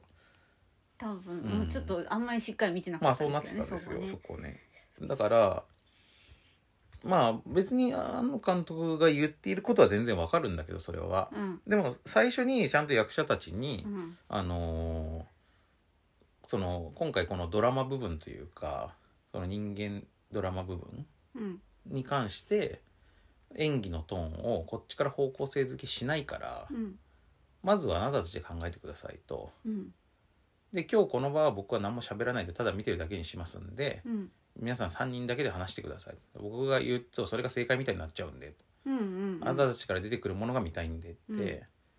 でその出てきたものに対してあの違うと思ったら違うと後から言いますからって言ってくれたら別にそれでちゃんと回ると思うんだけど、まあそれかなり理性的な人ですそれはうんでもそれを言うのが明確な監督じゃなういーんまあいろいろなタイプがね、うんあの月影先生とかだったら言わないですねああそうねいやそういう指導者ってまあいっぱいいるいる俺そう中学の時の先生とかも さ中学の先生とかでさ、なんかこうもうとにかくなんか生徒たちに対してさ怒って帰っちゃってさああうん、うんねなんでか自分で考えろみたいなね言ったでしょうんあの先生がさ準備室にこもっちゃってさで先生が何が気に食わんかったのかっていうのをこっちがいろいろ言いそ訳うみたいそうなそうそうこう考えてさ私その時あれだったねそのねそのその時の教教科は班班あそうだよね担当班だったかうんら、うんうん先生がもうこもって出てそこうないそうのそうそうそうみみんなのねうんクラスの意見まとめてそれでそうそうそこううドアへノックしに行ってで「すみませんでした」みたいな感じで僕たちが何が悪かったのかというのを ねその考えなきゃいけないっていうさあれにすげえ似てると思ったんだよねいやそうよくある芸事の世界では芸事の世界でね。うんありますねうんでもどうなんだろうな庵野秀明ってそういう芸事の世界のひ不合理みたいなもの嫌いそうなんだけどねどっちかっていうとね。あーまあでも月影先生だったらね、うんとりあえず一日その役で過ごしてみなさいみたいなうん言うよ一、ね。日じゃないか、うんうんあ言う言う言わなかったっけいや結構言わないなんかマヤが自主的にやったりなんしかて自る主か的なにやったんだっけあのあゆみさんとかもなんかなんかどっか建物を借り貸し切ってあゆみさんは自主的にやってた気がするなあゆみさんはその辺月影先生と相性いいから まあマヤもそうだけどねベスベスの時どうだったかな、うん若草物語の時どうだっけなちょっとそれ見返してみたいけどね、うんまあまあ僕はそういうのはうんやっぱり、あの良くないと思うんですよね、あうんあまあ、良くないっていうか分かんないその考えさすってことがうん教育上はプラスになるのかもしれないけど、やっぱ僕の立場で言うと決まった期間と予算の中で最大の成果を出すのが仕事だと思ってるから、うんその時にそれはやっぱロスだと思うんですよ。まあ時間かかったり、うんわか結局わからなかったりとそうかそうねそうそうそうでもやっぱそういうのをあのねちゃんと説明できるとも限らないんですようね、ん本当に監督のみをやってる人とかだってあれかもしれないですけど、うんまあ監督も分かってないということもあるからね考えながらやってるっていうか模索してるっていでう思さったのと違ううのが出てきて OK が出たりとか、ん、うんでもあれですね 話がまたあれだけど、うんあの 若草物語のあの、うんマヤがやったベスは、うんベスとしてずっと行動してるうちうに、んだんだんにベスになっちゃったからあ本そ当にうだねだからそういう状態になるとみんなうんそういう感じで勝手にこう演技を始めるんじゃないですか、うんこうんいれ。やだからさそそれも さそう言ってもいいじゃんでもさあのもうそういう段取りにしたくないから、うん あのあなたはもう本郷になりなりきって くださいとで本郷だったらどうするかということでとにかく動いてくだうんさいと。うんうんうんでそれでできたものを取るみたいなさあまあそういうことだよねねうんだからまあでもそういうでもなだからそれがさ演技会話とかだったらまだできるのかもしんないけどアクションが特に難しいと思うんだよねそうだね怪我しちゃうし、んそう本気で普通にやったらそうでやっぱあのさ撮影の開始の時にさ初日にクランクインの時に、うんその庵野監督がみんなに対して「じゃあ監督からお言葉いただきます」みたいな時に「じゃあ皆さんとにかく安全第一で」って言ってたんだけど、僕はやっぱりねその「安全第一で」って言葉に対して、うんなんていうかその中身がないように感じてしまうというか、うん本当に安全第一だって思ってんだったらああいうやり方しちゃダメでしょって思っちゃうんだよね。ああ、ううんん、怪我をもやり重ねてそ あれうは嘘じゃんって思って、うんそううんうん、だからこの現場はもうとにかくリアルなものが撮りたいんで実際他の現場だと危険だより危険だと思いますけど だけど最悪の事態だけは起こらないように気をつけてくださいって言うならまだわか るよその撮影怖いなでもさそのつもりでやんないと危ないじゃんだってその、うんそうだねうんやっぱりこう練習してきたものをその場でやるからなんとかギリギリのアクションがこなせるんであって、うんその場で即興で決めたものっていうのはやっぱりさあの齟齬がどんどん出るからさ、うんうんで実際事故起こってたわけでさ、うんうんうん危ないと思ったねまあそれにみんな頑張ってついていってたけどさ、うんでねそのその中でもう一個そのドキュメントを見て、まあ、僕がねその前回の「その新仮面ライダー」の作品自体を見た感想の時とドキュメントを見たことによって新たに思ったことっていうのはまたあるわけなんですけど、うんドキュメントを見てあたに思ったんですけど僕やっぱ気になるのがその「新仮面ライダー」の作品中でまあ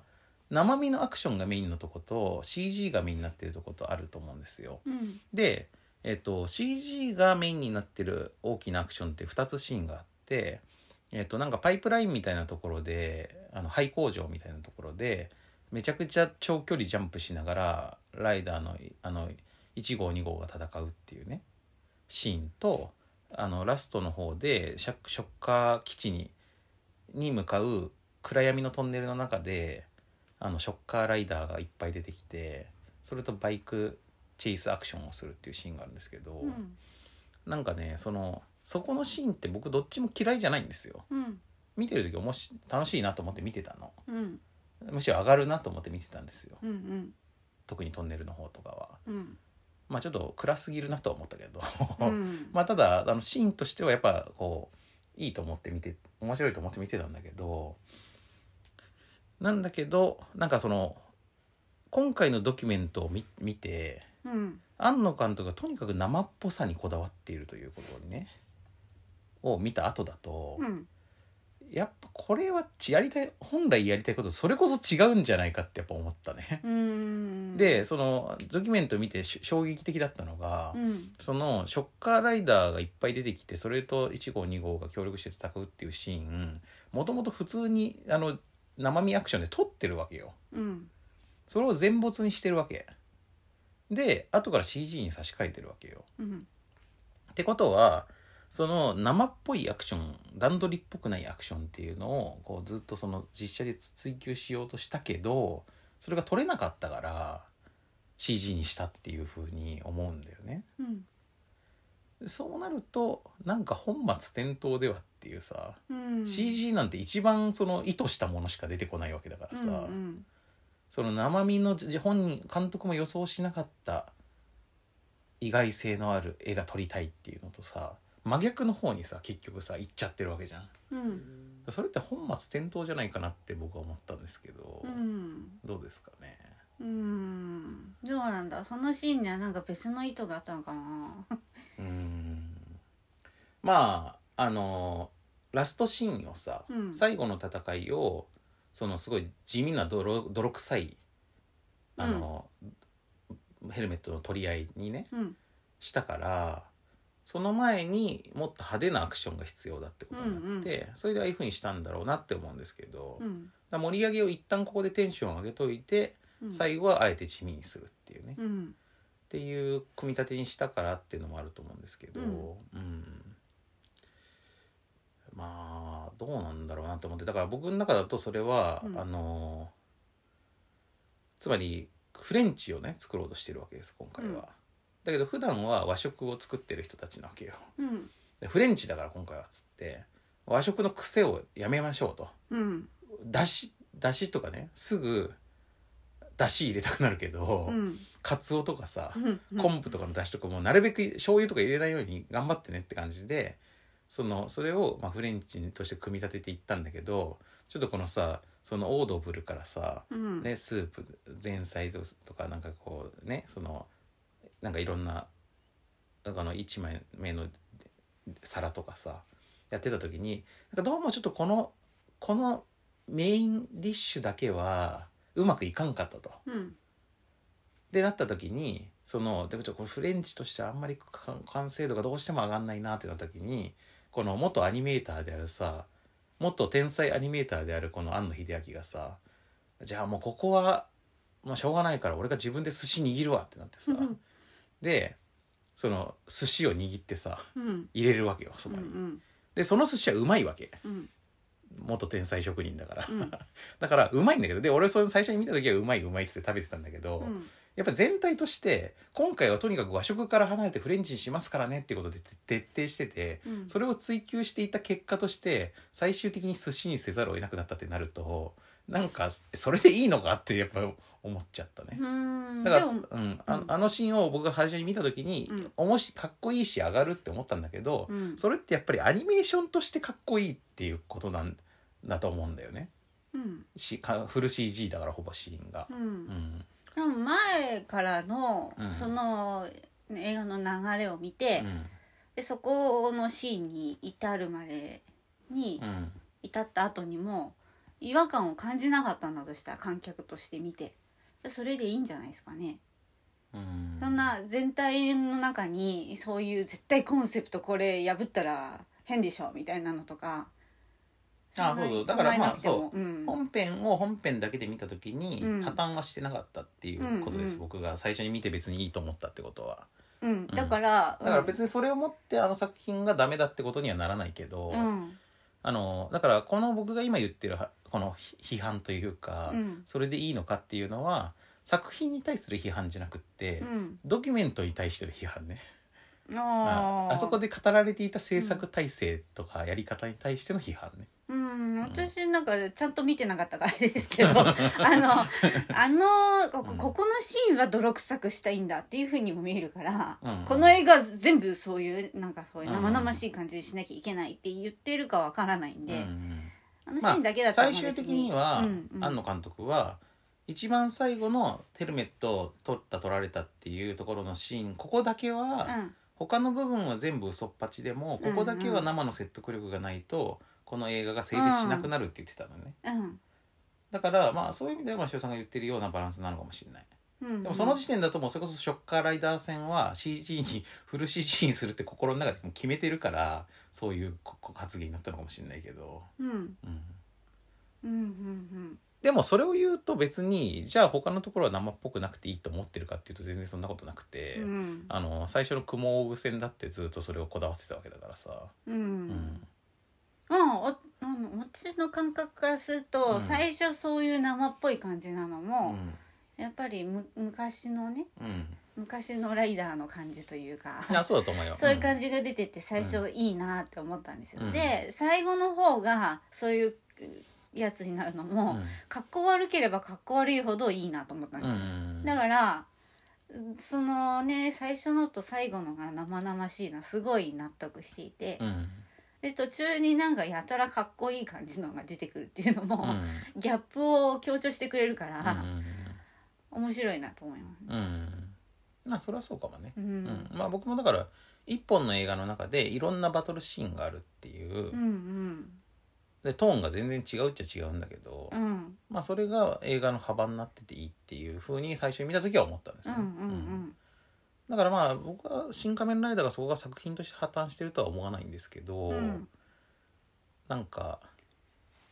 でも庵野監督が本当にやりたかったことはこれではないんじゃないかなっうて ん、どうなんですかやっぱ思ったねねなんか、うんうんもうちょっとドキュメントみたいですね。 あ真汐さんはちょっともう一回ちゃんと見てみてもいいよ、うんううんん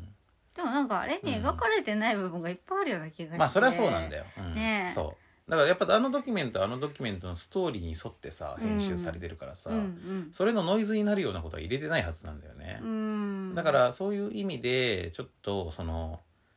なんかあれだけでこういう現場だったんだというふうに思い込んでしまうのは良くないかもしれないけどでもただやっぱまあ僕としてはあそこから読み取れる情報うんつまりここで役者が戸惑ってるということはこのことについて事前に説明がないのではないかとかここでそのアクション監督の人たちがえってなるっていうことはこのビデオコンテ少なくとも1回見せてあるんじゃないかってやっぱ思うんだよね。うんいいって言ったじゃないですかっていう感じを感じたからさうんやっぱそこがあれもあんだよなあの iPhone 問題ああうんあの庵野監督がその現場で iPhone をめちゃくちゃいっぱいいろんなところに配置して、うんうんでその中から使える絵を後から選ぶっていう方式を「シン・ウルトラマン」の時からよく撮ってるんですけど、うんあれよしあしでうんやっぱり役者ってカメラの位置とかを意識して演じてると思うんですよ。うんあっちから見た時によく見えるようにって演じてると思うんだようね。んでそれってアクションの振り付けとかも多分そうなのよ。うんうんこのカメラから撮る時に最も迫力があると見えるように動くうんっていう風に考えて設計してると思うんだけどいろんなところから撮った中から後から選ぶって方式だとどこに対しても気を使わなきゃいけないというかうん逆になんかこう要点が絞れてない感じの演技アクションになるんじゃないかなと思ってうんまあもし自分だったら、えっ、ととりあえずいつも通りやって、うんでそれをいろんなとこから撮りたいって言うんだから、撮らしてやる うんうん撮ってもらってそれでまあその中であのねいいっていうのがあるんだったうらん撮ってもらえばいいかなぐらいのだ。からそれはね真汐さん演者の立場で考えるとそうなると思うんですよ。うん、ででも僕はやっぱりその監督側の立場でやっぱ考えちゃうんで、うんそれってやっぱ監督が決められてないってことだよなって思うんだよね。どうかな、うんなんかいろんなやり方があるような気もするけうどん、だ、かうんらなんかそのそういうことを試してみたいという気持ちはまあ別にいいと思うんだけど、うんでまあ、じゃあ試してみましょうかってなるんだけど、うんなんかやっぱそれが映像映画としての全体的ななんていうかその質をねグッと上げてくれるものって感じがあんましないんだよね僕は。うんうんなんかそれって結局ぼんやりとした結果になるんじゃないかって感じがちょっとしてて「シン・ウルトラマン」の時も時もそこのところがそんなにプラスになってる感じはしなかったんだようね。んで庵野監督ってやっぱりねいいシーンはやっぱり絵がバキッと決まってるシーンうんうんのバキッと決まってるぶりがすごいのよ。うんうんうでんそれってやっぱ天才アニメーターゆえのとこだと思うんだけど、うんそのその良さがななくなるやっぱこのあのいっぱいカメラ配置してうん後から選びますね方式だと。ううんんまあでもすっごいなんかミリ単位で立ち位置の強制とかもしてたから、うん決めるところは決めてそたうそうんそうですそようね。そうでそういうとこはいいんだよきっと。ううんんでカメラを入れるところは多分このシーンはカメラいっぱいあった方がいいだろうと思ってやってるんでしょうね多分あとその撮り直しが撮り直しするよりはその方が。ああああ臨場感とかもあるかもしうれないしん、まああのあまあなだしねあのよ予算削減にもなるしね、ううんん、あの監督なりにそういうとこ考えてるんだと思いますけど、うんどういうシーンにカメラがいっぱいいるみたいな法則性はありましたシン・ウルトラマン」の時は会話シーンが多かった、へえそうなんだだからあの科学特捜隊の,、うんあの家督隊の、えっと、オフィスでの会話シーンとか、うんああいうところにそういうふうにしてたねへえじゃあ別にアクションにとも限らないんだねうん、シン・ウルトラマンはアクションが多分それはやってないと思うあまあそもそも CG だしねほとんどね、うんうんシン・ウルトラマンのアクションは巨大すぎてあうん、で今回はあの生身アクションのところは結構それをやってるっぽいんだけど、うんそれがアクション監督の人たちはめちゃくちゃやりづらいと言っていた、まあね、うんうんやりづらいのがすごいわかる気がするうんな。だってそのかっこいいアクションをする中でさ、うんやっぱこっから見るとスピード感があって見えるとかいうようなアうんうんクションをしてるわけじゃん。わかるわかるで逆に画面から映らない部分はどうなっててもいいっていう感覚でやるわけじゃんその場合は、うんうんでもそれができないわけでしょいろんな角度から撮ってると。そううねんうん、なんか演奏でもそういうのある気がするなうんまあ演奏で言うとさ武道館とかさうん周りが360度せっか客席じゃないですか。うんだなんかこうその周囲を囲まれている状態でやる演奏とさステージで前に向かってやる演奏とかってさなんとなくちょっとこの演じ方が変わってくるんじゃないかそといれう見た目の話ですよねあでも音の響かせ方も変わるんじゃないえそんな変わんそないんなところまで操作できないなそっか 音の方向を飛ぶ方向を変えるとかまあできそなっいから、かそりゃそうだね確かに、うん、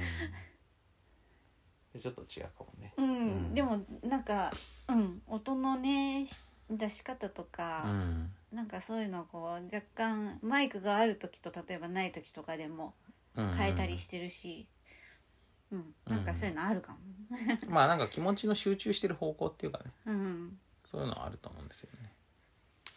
まあだからやっぱなんかいろんな、まあそのことだけじゃなくていろんな点に関して、うんまあ僕、まあ、まあこれもさ、その、そんなこと100も表示だとは思いますけど、うん庵野監督もね。うんまあでもやっぱり監督とかプロデューサーとかっていうのは決めるのが仕事だから、うんその監督が決められてないがゆえに他の人たちが苦しむっていうのは、まあ僕は良くないと思います。うんうん監督がどういう役割か若干わかんないですけどなんかいろんな方向の監督が多分いると思うんで、うんうんもしそういう部分が苦手なんだったら調整役が一人いるだけで全然違う気がしますね。そうだね。うんうんまあ、それで言うと「シン・ゴジラ」と「シン・ウルトラマン」は樋口真嗣監督がいたわけですう。んうでんこの人が監督だったわけだよね。うんであ庵野監督は、まあ、総監督みたいなちょっと引いた立場だったんだよね。うんまあ、結局現場に結構乗り込んできがちなとこはあるのかもしれないけど、うんまあ、現場っていうか撮影現場には来ないにしてもさ、うんそのでも樋口監督もで樋口監督は逆に結構庵野監督のビジョンを実現するのが僕の仕事ですからぐらいの、うん結構献身的なうんうん人なのよ。うんでその樋口で樋口監督ってあと一方で結構真人間というかうんあのスタッフとちゃんと会話できるタイプっていうか、だからその樋口監督がいたことによってウルトラマンとゴジラは成立してたって可能性はある。うんうんあなんか作家気質の人ってうん言葉で説明するの苦手だったりするから、うんうんうんだからやっぱそこを通訳してくれる人が入ってくれると楽ですよね。そうだね。うん、まあそれが樋口監督だったのかもね。ううんん、だから樋口真嗣の重要性を改めて感じたという あドキュメントでもあったねあう。んううんうんんで僕らがウルトラマン行った時もさ撮影現場にいたの樋口監督だったじゃんうんで安野安野さんはいなかったじゃん、うんうあれでもなんかあの指示出しが面白いなと思いましたよね。ん、そうだようねちの班と渡辺さんの班とうん違う説明がされてて、うんうんうん二2種類の演技がそこでまず確保されてる感じがして、うんうんうんそうそうそうだうかんらやっぱり人にどう伝えてどう動かすかっていうのが、うんだからかんまあそうなんだよだからね僕はねやっぱあのもちろん監督って悪の強い人とかまああの変人もいっぱいいると思うんだけど、うん基本的には人に物を伝えて動かすことによって何かを実現していく仕事だから、うんやっぱりそのコミコミュニケーションの形はいろいろだと思うけど、うんやっぱりコミュニケーション力がいることは間違いないのよ。うんそのコミュニケーションの形がむちゃくちゃ恫喝型の人もいるし、うんあのもう本当になんつうのその昔な昭和のねなんかもう親分気質の人とかさ、うんあのすごい理路整然と説明する人とかいろんなタイプの人がいると思うんだけどですごい腰が低い監督もいるわけ。うんちょお願いしますすいませんこれお願いしますとかさなんかちょっと申し訳ないんですけどもう一回これこうやってもらえますかみたいな、まあ、そそれはいろんなコミュニケーションの仕方があると思うんだけどでも基本的には自分でやる人じゃないから監督はうんそれはスポーツの監督と一緒でさあの自分でそのさそのあのグラウンドで走り回る仕事じゃないから監督はさうん選手に伝えて選手にやってもらうしかないわけじゃん。うんだから伝えるのが仕事なんだよやっぱ監督はうんうん伝えるのは技術かななんか人によるけど、うんうんもう本当連絡役のみになる人もいれば、うんうんもうちょっとこう自分でなんか大きなものを作って作ってしまう作うん家タイプもいると思うんでう、んうんまあそれもいるねうんいるいるそれも仕事だね作品のビジョンを持つっていうのも仕事うん、でうんそこを必ずしも監督がななくてもできると思うんですよ他の人に頼む人も頼めるわけだから。ああまあそれもいる、うんあの要は現場を回すのがうまくって、うんうんうん作品的なビジョンは別にないっていう監督もまあそういそうそういることはいるだから、うん私は思うのは作家性があるということと、うんその伝えるっていうのはあの専門技術だかうんうらん例えば私で言うならフルートを演奏する技術うんうんうんだけど表現っていうのはまた別じゃないですか自分の頭とうんうかん心とかにあるから、そうだからぎ技術って感じがしますそうだねあコミュニケーションがねうんでさ今回の安野さんはさ、うんそのビジョンもうん、うんモヤモヤしてんじゃん、うんうんあと本人も迷ってんじゃんそうねだからどっちもできてないというふうに見えちゃったんだよねあのドキュメント見たら、うんうんうんその庵野監督の中には完璧にもう理想の像ができてんだけどそれがうまく伝わらなくって、うんでいや言ってるんじゃんこうなんだってって言ってるけどスタッフがみんな理解できないみたいな、うんそので庵野監督はとにかくう同時動かないっていうかってんだったらわかるんだけどさ、ううんんうんできた作品見たら私すごい革新的にやってると思ってたんですけうどんうね、んうんこんなに迷ってたんだって思いましたね。まあ確かにねドキュメ作ント見て品はなんかこう筋が通っているようにやっぱうん、見えたっていうかそんなにめちゃくちゃ迷走している ようには見えなかった作ってるようには見えなかったよね。うんうう、んんという感じでだいぶ時間も迫ったんで、ここまでにしますか。はいじゃああの告知はあれかな僕ははとにかく今週土曜日の「仮面ライダー」イベントにはい皆さん来てくださいと、はいうん、配信でも見てくださいというはいことですけど真汐さんは大丈夫あかな私も同じ日にライブあるんですけど、 うんあでもそれも売りま切れてんだよ満ね席なので、うんはいありがとうございますはいはい、じゃあ今週土曜日2人とも頑張りますんで、はいって感じですかねはいはいじゃあ今回は、えー、とし入院の話と、えー新仮面ドキュメント「新仮面ライダー」の話でしたはいということで来週からまた普通にやっていきますんではいよろしくお願いしますお願いしますそれじゃあさようさよなら